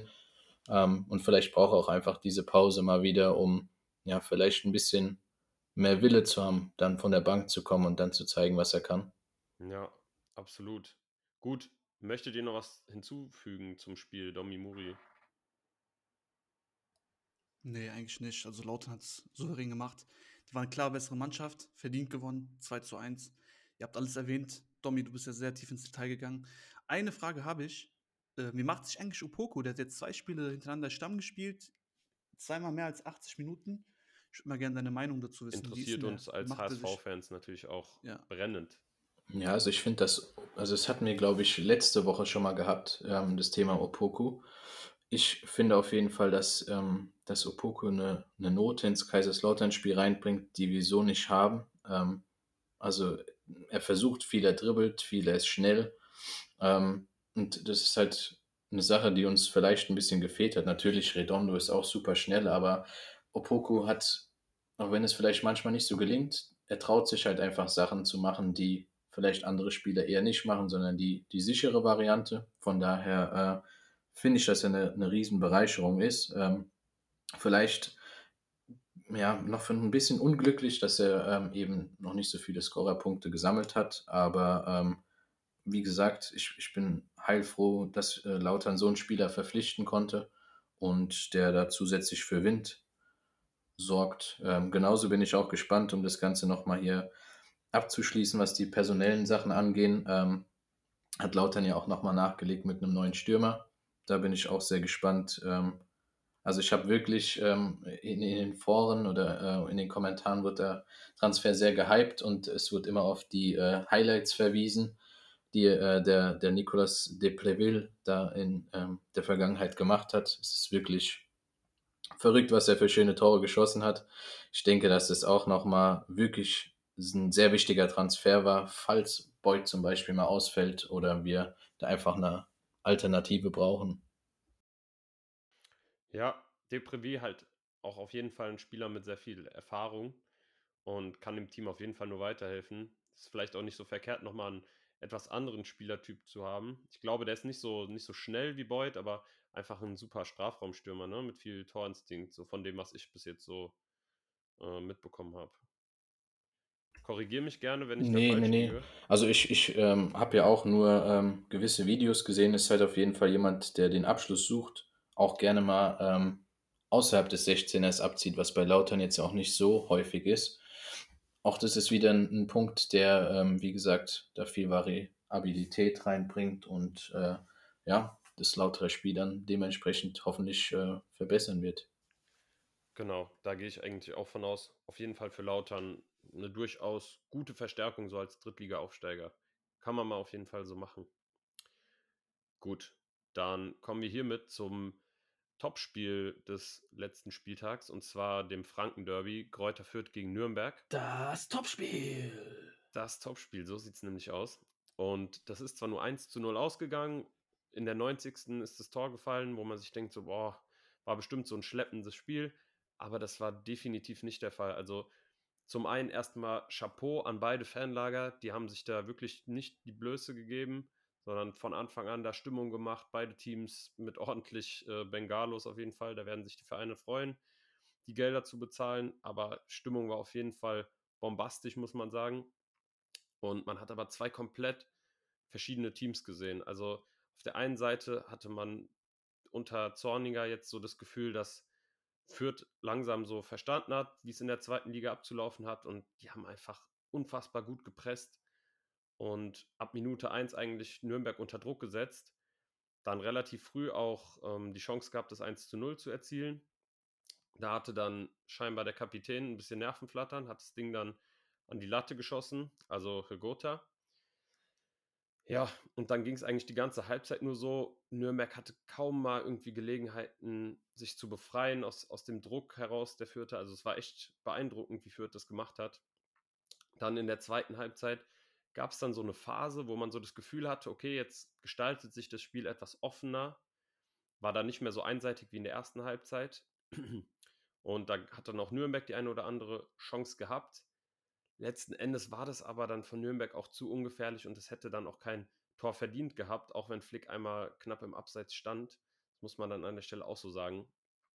Und in der 90. Minute sind dann äh, alle Dämme gebrochen bei den Fürth-Fans, als dann Achel ja in der letzten Minute dann das wohlverdiente 1 zu 0 gemacht hat. Und ich bin sehr überzeugt in den letzten Wochen von Fürth. Die haben schon Ende der Hinrunde den HSV sehr viel geärgert. Oder was heißt sehr viel geärgert? Die haben den drei Punkte abgeluchst und das nicht unverdient. Und seitdem spielen sie eigentlich fast jede Woche überzeugenden Fußball. Man merkt die Handschrift von Zorniger, man merkt, dass die, dass die Mannschaft das System verstanden hat. Und ja, der Kader zeigt auf jeden Fall, was er drauf hat. Und mir hat es echt Spaß gemacht, das Spiel zu gucken tatsächlich, obwohl ich zu beiden Teams keine richtigen ja, Berührungspunkte habe eigentlich. Ja, ist war richtig. Ein interessantes Spiel. War ein interessantes Spiel. Sorry, Dominik, dass ich da gerade unter, unterbreche. Geht gar nicht. War auf jeden Fall ein interessantes Spiel. Unglaublich. Fürth hat absolut verdient gewonnen. Wirklich. Ich habe mich sehr, sehr gefreut, dass Fürth dieses 1-0 gemacht hat, weil die es einfach verdient haben. Die haben Fußball gespielt, die haben wirklich so geil gespielt, über die Außen, viel Druck gemacht und auch letztendlich dann auch verdient 1-0 gewonnen. Von Nürnberg habe ich kaum was gesehen. Nach vorne geht gar nichts. Also ich habe da überhaupt keine Spielidee gesehen ich weiß nicht, also Nürnberg gefällt mir einfach nicht die Saison. Die gefallen mir nicht. Und da könnte ich mir auch vorstellen, so, ja klar, es ist Nürnberg, aber die können auch absteigen, ganz ehrlich. Also viel besseren Fußball als Regensburg oder, oder Magdeburg oder Sandhausen spielen die jetzt auch nicht. Weil nach vorne geht relativ wenig und du musst Tore schießen, um Spiele zu gewinnen. Ansonsten, ja, unentschieden werden die auf Dauer auch nichts bringen. Mhm. Von Nürnberg bin ich maßlos enttäuscht. Und Fürth war auf jeden Fall viel stärker, das hat man gesehen. 1-0 hätte eigentlich auch 2-3-0 ausgehen können, weil das war auf jeden Fall deutlich zu sehen, dass da ein Leistungs Leistungsunterschied vorliegt. Und ja, mehr muss ich dazu nicht sagen. Nee, hast du vollkommen recht. Ich finde auch, also dafür, dass es ein Derby war, hat mir dann, also selbst wenn bei Nürnberg nicht so viel läuft, in der, in der Regel ist ja dann so, dass dann wenigstens knallt auf dem Platz, aber äh, ich, ich, mir hat da einfach der, der Wille gefehlt irgendwie. Also, ja, wenn spielerisch nichts läuft, dann, dann muss man da mit der Sprechstange reingehen, aber wie gesagt, auch das habe ich nicht, nicht im Gefühl gehabt und äh, ja, Nürnberg hat zwar einen, einen super guten Kader, aber da kann ich mich dir einfach einfach nur anschließen. Äh, die müssen auch wirklich schauen, dass es da, äh, dass sie da nicht noch sehr lange im Abstiegskampf dann noch mit drinne sein werden, weil äh, ja, wenn es so weitergeht, dann, dann sieht es ja schlecht aus. Aber ich finde auch, wir hatten, ja, eine Sache, ich sehe einfach keine Steigerung, seit Weinzel da ganz genau darauf wollte ich Ja, hinaus, wobei ja. defensiv sind die stabiler geworden von den Gegentoren her. Also defensiv ist es besser geworden, auch wenn die, das hat Arne schon gesagt, gegen das Pressing von Fürth überhaupt keine Lösung hatten, gerade nicht in der ersten Halbzeit. Ja, und die Ja, ja Punkteausbeute sein. war ja jetzt auch nicht viel höher, oder? Also, Die Ja, haben Ja. mag ja sieben sein, dass die defensiv besser geworden sind, aber Jungs, die müssen Spiele gewinnen. Ja, das also, ist die ja. Sache, ja. Jetzt Die haben in haben sieben sie- Spielen ein Spiel gewonnen. Das, also, sorry, aber dann bringt der neue Trainer scheinbar auch nicht so viel. Ja, jetzt, jetzt gerade steht es zumindest 1-1 in der Verlängerung gegen Düsseldorf. Die haben zwar auch in der Nachspielzeit erst das 1-1 gemacht, Nürnberg, aber ich habe gerade mal die Live-Daten gecheckt, äh, 17 Torschüsse, also vielleicht ging da ja mal offensiv jetzt ein bisschen, bisschen mehr, Ja. aber wie gesagt, wir haben das Spiel jetzt alle nicht verfolgt und können dazu jetzt auch nicht so viel Ja. sagen. Das müssen wir nochmal aufarbeiten. ist halt erstens aber auch die Frage, wie dankbar ist es jetzt, dass du unter der Woche in die Verlängerung musst, wenn du am Wochenende wieder ein wichtiges Ligaspiel hast, weil ganz ehrlich, scheiß auf, die, auf den DFB-Pokal, wenn du da ins Viertelfinale einziehst, schön, kriegst dann auch ein paar Gelder, keine Frage, aber du musst aus diesem Abstiegskampf raus als äh, erster FC Nürnberg. Und der Unterschied zu Sandhausen, Regensburg oder Magdeburg ist halt einfach der, dass du als erster FC Nürnberg eine andere Erwartungshaltung hast, wenn du in der zweiten Liga spielst. Die haben so eine große Fanbase, das darf man auch auf jeden Fall nicht unterschätzen. Die haben so viel Historie, so viel Tradition. Und da kannst du nicht auf Platz 16 rumdümpeln und gegen den Abstieg kämpfen. Ich glaube, die waren auch letztes Jahr noch unter den Top 6 Mannschaften, wenn ich mich nicht täusche. Und was sie da momentan fußballerisch anbieten, das. Also, das macht mich auf jeden Fall ein bisschen stutzig, auf jeden Fall. Ja. Ja, und die haben ja viele, viele Transfers getätigt jetzt im Winter. Mal sehen, wie die da reinkommen werden, aber ich habe da irgendwie nicht so viel Hoffnung. Ja. Ich habe da echt nicht so viel Hoffnung. Gut, was. Ich würde mich freuen für Nürnberg, aber verdient haben die es derzeit auf jeden Fall nicht, weil du musst eine gewisse Gefahr ausstrahlen in der Offensive und neben Nürnberg, Sandhausen, Regensburg, äh, stopp, neben Sandhausen und Regensburg sehe ich da Nürnberg irgendwie ähnlich. Also die strahlen keine Gefahr aus vom Tor. Das geht nicht ja. mit diesem Personal. Das stimmt wohl, ja. Auch wenn man sagen muss, dass natürlich einige Spieler noch verletzungsbedingt fehlen, aber das darf auch nicht die Ausrede sein. Also nur wegen Verletzungen stehst du nicht auf einmal auf Rang 16. Das ist definitiv zu wenig.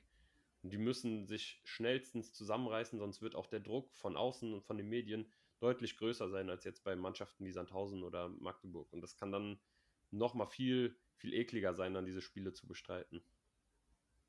Na. Gut. Domi, hast du noch was zu sagen dazu? Sonst würde ich zu den Nee, du kannst gerne da äh, mit den Sonntagspartien weitermachen. Wunderbar. Dann kommen wir jetzt nämlich ähm, ja, zu einem Team, was mit sechs Punkten aus zwei Spielen sehr stark in die Rückrunde gestartet ist. Nämlich Toms äh, ersten FC St. Pauli. Yeah. Verdient gewonnen, 2 zu 0. Ähm, Tom, bitte gerne einen Spielbericht. Was hast du so wahrgenommen? Ja, Wie zufrieden also bist du? Klar, ist jetzt nicht, äh, man kann es probieren, objektiv zu sehen.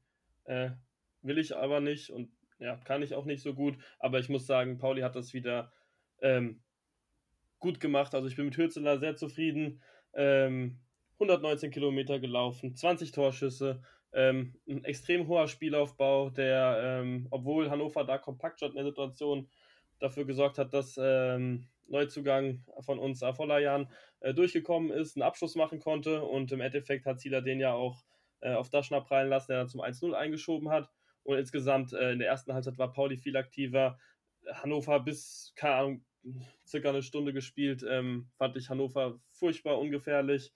Und ja, ich habe nicht, hab nicht so viel dazu durchgelesen nach dem Spiel. Also Hannover hat dann auch noch eine gelb-rote Karte bekommen.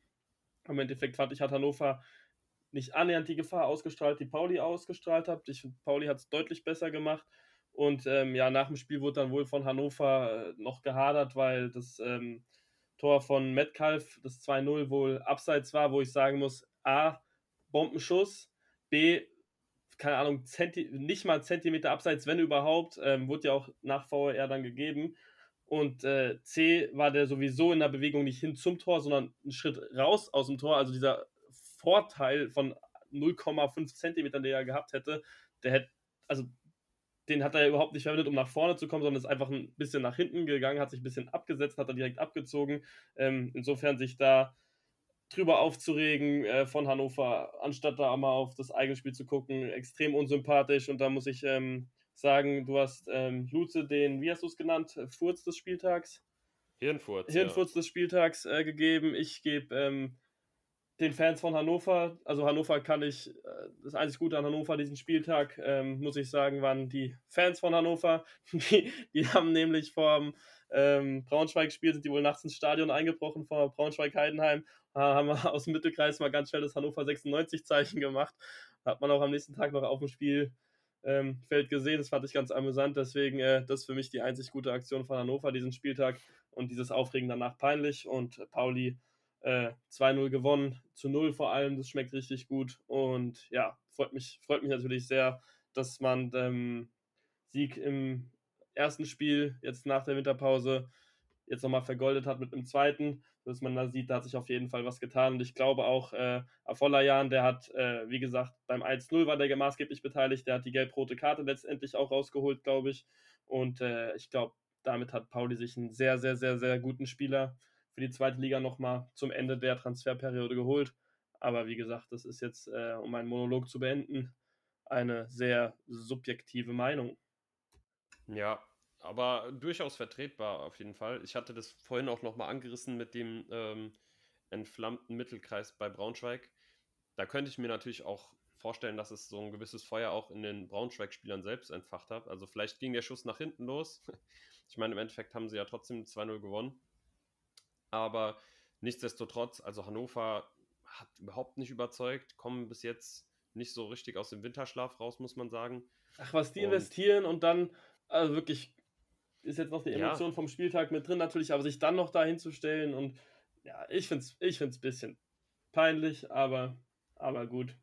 Dafür ja, ich finde es auch einfach traurig für, für ja. Han ja, was heißt für Hannover? Jetzt nicht für Hannover, aber wenn man sieht, was da, was da für eine Truppe eigentlich zusammen ist, ähm, auch mit dem Trainer, mit Leitl, ähm, die dann irgendwie diese PS nicht auf die Straße bekommen.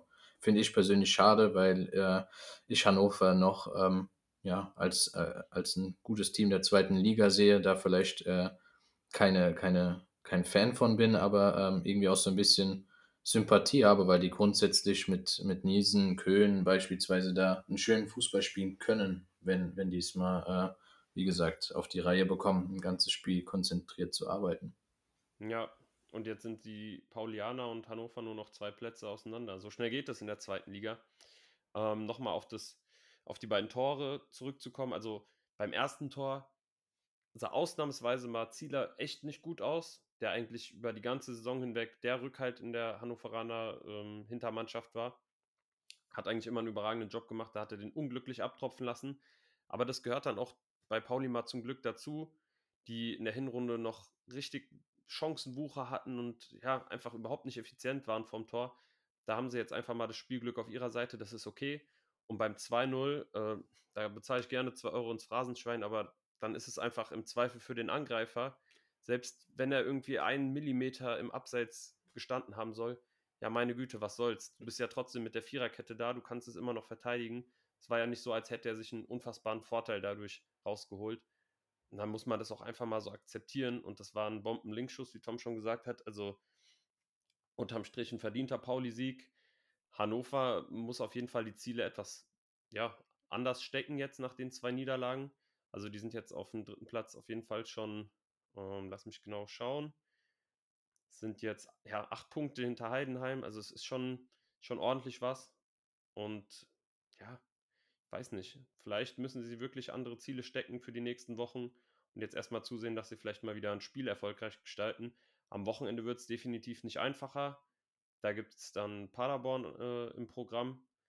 Da bin ich auch mal gespannt. Also Hannover auf jeden Fall bis jetzt so einer der Enttäuschungen in der Rückrunde.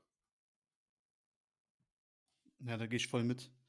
Ich habe ja auch viele Hannover-Spieler in meinem Kickbase-Kader, was die ganze Situation natürlich ein bisschen unglücklicher macht für mich. Aber ich habe Hoffnung, dass sie da noch was machen und dass sie langsam, langsam wieder in die Spur finden.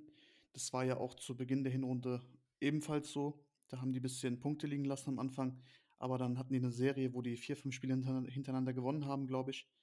Und ihre Stärke unter Beweis, unter Beweis gestellt haben. Und ja, ich, ich hoffe es mir für Hannover, dass sie da ein bisschen besser wieder in die Spur kommen. Aber wie du schon sagst, also man muss die Ziele, glaube ich, ein bisschen runtersetzen, runterschrauben, da Aufstieg diese Saison für mich sehr, sehr unrealistisch ist. Da die Truppe zum einen relativ neu ist, der Trainer ist neu und wir hatten ja auch in der Saisonvorbereitung schon angesprochen, dass die, glaube ich, das Ziel haben, nächste Saison eventuell aufzusteigen, da sie jetzt dieses Jahr erstmal zueinander finden müssen, ein paar Abläufe verinnerlichen müssen und dann den Leitelfußball auch auf den Platz bringen. Ja, perfekt. Also sehr gut zusammengefasst auf jeden Fall, würde ich sagen. Kriegst du für die Inhaltsangabe eine 1 plus. Ähm, ja, Hannover braucht auf jeden Fall noch Zeit, man merkt es. Das war auch schon Anfang der Hinrunde so, dass sie sehr schlecht reingestartet sind, am Ende dann besser wurden, als es dann mal so ein paar Wochen lang geklickt hat. Aber ja, die haben jetzt schon so viele Punkte Rückstand. Ich bezweifle auch, dass sie jetzt noch bis zum Ende der Saison irgendwie ganz oben mitspielen werden. Aber dann sollte es auf jeden Fall nächste Saison dann soweit sein. Die haben einen Kader beisammen, da könnten nur andere Teams von träumen. Also jetzt beispielsweise so ein Team wie Magdeburg oder Regensburg. Ähm, aber ja, die haben definitiv eigentlich zu Recht dann auch Ansprüche aufzusteigen und dieses Jahr ist es bis jetzt etwas zu wenig. Da haben viele mit ja, deutlich besseren Leistungen gerechnet. Ja, so, wir sind jetzt anderthalb Stunden drin und kommen damit jetzt auch zum letzten Spiel des Spieltags. So, ein sehr interessantes Spiel. Zwischen der vierten und 93. Minute war es ein 0 zu 0. Dazwischen gab es zwei Tore. Magdeburg und Karlsruhe trennen sich 1 zu 1. Ähm, ja, eigentlich ein Spiel, was wenig Highlights vor den Toren hatte, muss man sagen. Also man sieht zwar 21 Torschüsse, Torschüsse auf Seiten Magdeburgs, aber irgendwie hat mich das Spiel nicht so richtig abgeholt, muss ich sagen. Natürlich Magdeburg wie gewohnt, ähm, ja, sehr ballbesitzlastig gespielt und sehr viele Pässe gespielt, aber halt vom Tor meist eher ungefährlich und ja, auch Karlsruhe war eher so ein bisschen zurückhaltend und ungewohnt passiv im Spiel, muss ich sagen. Und man hat wirklich beiden Teams so angemerkt, es ist schon knallharter Abstiegskampf. Auch wenn es der 19. Spieltag ist, aber man hat beiden Teams so eine gewisse Unsicherheit angemerkt. Und Karlsruhe war zwar bis zum Ende noch 1 zu 0 in Führung. Man muss dann aber auch im, im Endeffekt sagen, so das Unentschieden ist dann auch nicht unverdient gewesen. Und ja, weiterhelfen tut es beiden Teams nicht so wirklich, muss man sagen. Ja. Nee, ich bin auch froh, dass da wirklich noch kurz vor Schluss der, der Ausgleich gefallen ist, damit dieses Spiel dann dementsprechend auch unentschieden ausgeht. Also das hatte auch wenn ähm, ja, Magdeburg da deutlich mehr Torschüsse laut Statistik hatte, das war ja auch nichts Zwingendes. Äh, und da bin ich wirklich froh, dass, dass es äh, ohne einen Sieger da rausgegangen ist. Aber verrückt, also sind eigentlich auch beides zwei Mannschaften, also Magdeburg natürlich ähm, ja, Abstiegskampf klar drin, aber ähm, einen schönen Fußball spielen sie ja trotzdem. Ähm, frag mich Woche für Woche, wie, wie die noch den Umschwung schaffen können, weil ähm, kann immer viel sagen, ja, grundsätzlich spielen die schön, aber es kommt irgendwie nie großartig was bei rum. Und Karlsruhe verwundert mich einfach nur, die, ähm, wenn es halt, oder was heißt verwundert eigentlich nicht, weil äh, grundsätzlich läuft es bei Karlsruhe, wenn, wenn Wanizek ähm, oder Heise dementsprechend mal einen Geistesblitz haben. Ansonsten ähm, sehe ich auch nicht, dass es die Saison über da sich noch viel ändern wird. Also die werden auf jeden Fall da auch noch bis zum Ende da mit dem Abstiegskampf zu tun haben. Ja, ich könnte das metaphorisch schön zusammenfassen, so. Den äh, Magdeburgern fehlt eigentlich so eine Prise lauter, ne? Einfach auch mal mit wenig Ballbesitz und ja, wenig vom Spiel einfach auch mal effizient und kämpferisch irgendwie Punkte erlangen. Das, das fehlt ihnen halt total. Ja, das ist aber halt, also ich finde, bei Lautern ist es vielleicht, also man sagt es so einfach, dass sie keinen schönen Fußball spielen, aber ähm, Also grundsätzlich habe ich das Gefühl, dass, dass es wenig Mannschaften gibt in der zweiten Liga. Und es kann natürlich jetzt sein, dass es eine blöde Aussage ist, aber ich bin der Meinung, dass es wenig Mannschaften gibt, die wirklich so sehr, die wollen nicht den Sieg so sehr, wie es Kaiserslautern will, oder die, wie die einen Rückstand aufholen, da unbedingt nochmal zurückzukommen. Also diese, dieses Brennen für die Mannschaft, für die Fans, äh, für, für alles drum und dran, sehe ich bei wenig Mannschaften und das ist auch genau das, was es bei Magdeburg da beispielsweise fehlt. Also da muss ich dir auf jeden Fall recht geben. Ja, und die Fans haben sich auch wohl nach dem Spiel bei den eigenen Spielern lautstark beschwert. Was ich natürlich auch ein bisschen schwierig finde, weil im Endeffekt steht man zu, zu seinem Verein in guten wie in schlechten Zeiten und die sind halt als Aufsteiger hochgekommen. Da kannst du jetzt keine Wunderdinge erwarten. Und klar, die haben immer viel vom Spiel und machen dann wenig draus, aber da weiß ich nicht, ob das aus Fansicht so intelligent ist, dann auf die Spieler irgendwie einzudreschen und denen zu sagen, Jungs, das war zu wenig, was macht ihr da für einen Scheiß, sondern keine Ahnung, denen vielleicht irgendwie nochmal positiv was mitgeben, so Jungs, kämpft für uns, so wir stehen gemeinsam zusammen, weiß ich nicht, also ja, da kriege ich mal kurz rein, also gerne. Viel, also wenn man als Fußballfan mit Herz und Leidenschaft dabei ist, klar, also kommt darauf an, welche Art und Weise man Kritik äußert. Kritik äußert das gehört immer mal, ähm, ja, das, das, gehört natürlich auch mit dazu.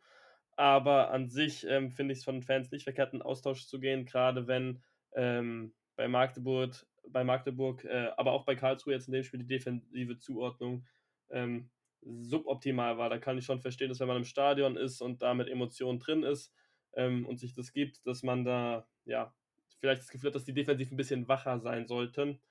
Ähm, ja, wobei aber halt Magdeburg, wie ihr schon gesagt habt, die spielen halt offensiv wirklich, die probieren wirklich schön Fußball zu spielen, offensiv, das ähm, halte ich denen auch hoch.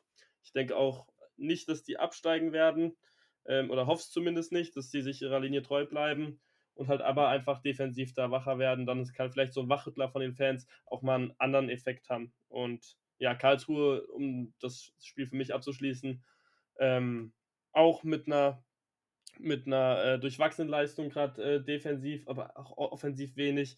Ähm, keine Ahnung, sind 122 Kilometer gelaufen. Bestwert äh, diesen Spieltag, am meisten gelaufen. Also an Lust mangelt es den Spielern nicht, aber auch nur 34% Ballbesitz gegen Magdeburg. Die sind nur hinterhergelaufen, heißt das für mich im Umkehrschluss. Und ähm, ja, ich hoffe, dass die, ja, dass die da auch irgendwie rauskommen, aber ich habe äh, weder bei Magdeburg aufgrund der offensiven ähm, an, also pff, schön Spielweise auch teilweise. Ähm, nicht das Gefühl, dass die absteigen werden. Ähm, wobei das jetzt vielleicht ein bisschen hochgegriffen ist, weil zweite Liga halt ähm, nicht immer da der schönere Fußball gewinnt. Ähm, und bei Karlsruhe glaube ich auch nicht, dass, dass die absteigen werden, weil ich die Kaderqualität einfach zu gut sehe und auch denke, dass da die Einstellung stimmt. Nur, dass es eben irgendwie auf dem Platz noch nicht richtig Klick gemacht hat ähm, was sich aber auch hoffentlich im Laufe der Rückrunde noch ändern wird. Ja. ja, aber es ist auch eine schwierige Sache, weil wenn man sagt bei jeder Mannschaft, ah, die haben einen guten Kader, ah, die können grundsätzlich nee, schön Fußball nicht. spielen. Bei Sandhausen ja, auch nicht. Und du siehst, ja, grundsätzlich siehst du, äh, Regensburg unten ist schön und gut, aber also ich finde, dass, dass da unten ist es wirklich so eng nach wie vor. Und ich glaube, dass ähm, ja, das auch bis zum Ende so bleiben wird. Ich denke nicht, dass da eine Mannschaft jetzt noch komplett abfallen wird. Du bist der Meinung Regensburg, ja, aber. Nee, nicht komplett abfallen, aber ähm, ja, ich, ich jetzt, so eng wie es jetzt ist, ähm, mit allen Teams da, also da werden schon noch ein paar, also je länger es geht, ein paar Teams werden da, werden da rausgehen. Jetzt äh, Hannover, Rostock, viel, äh, Han äh, Hannover, ähm, Rostock, Braunschweig jetzt vielleicht noch, äh, nächsten Spieltag schon. Und ja, dann denke ich, wird es da unten immer weniger werden. Und ich glaube, im Endeffekt werden es dann machen, keine Ahnung, Magdeburg, Regensburg, ähm, Sandhausen, und Nürnberg. Die sehe ich eigentlich da, die vier Mannschaften sehe ich bis zuletzt unten drin, wobei ich wirklich hoffe, dass Magdeburg das auf den äh, Relegationsplatz schafft.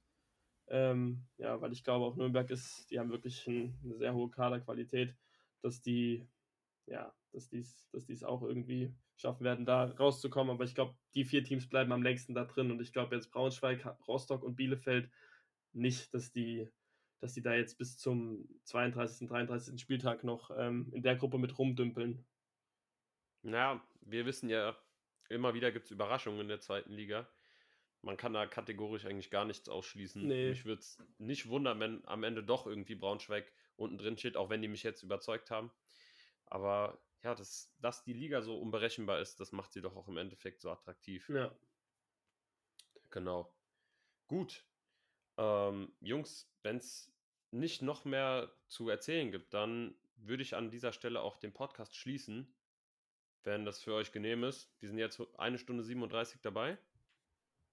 Ja.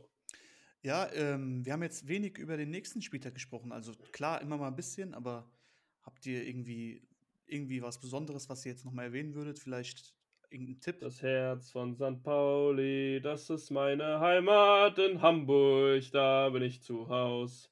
Das denke ich Jawohl. nächsten Spieltag. Schade, dass ich dich da nicht stumm geschalten kann, aber äh, sei dir mal gegönnt bekommen, diese kurzen Momente. Ja, wir können ja nächste Woche dann nochmal hören, wie viel Tom noch singt äh, und wie glücklich er noch ist. Das wird sich nämlich ganz schnell auch wieder ändern. Ja, mal gucken, wer, wer sich den Dönerteller schmecken lassen darf von euch beiden. Ja. Ja, das, das ist eigentlich schon klar. Also da brauche ich jetzt hier gar nicht groß, groß rum äh, eiern. Äh, Kannst du dann Tom kann sich schon mal aussuchen, wo er mich dann einladen wird. Ähm, ja. Ich Ja, sponsor auch die Getränke, Tom, komm. Ach, Mit dem. Selbstbewusstsein muss man da auf jeden Fall rangehen, wenn man wettet. Finde ich gut. Ähm, ja, Muri, du hattest den letzten Spieltag oder beziehungsweise den kommenden Spieltag nochmal angeschnitten. Ja, was gibt's groß zu sagen? Also, wenn wir uns die Freitagsspiele anschauen, Bielefeld, Rostock, Karlsruhe, Fürth, sind halt zwei Partien, die sich eher so ja, im Abstiegskampf ähm, austragen lassen.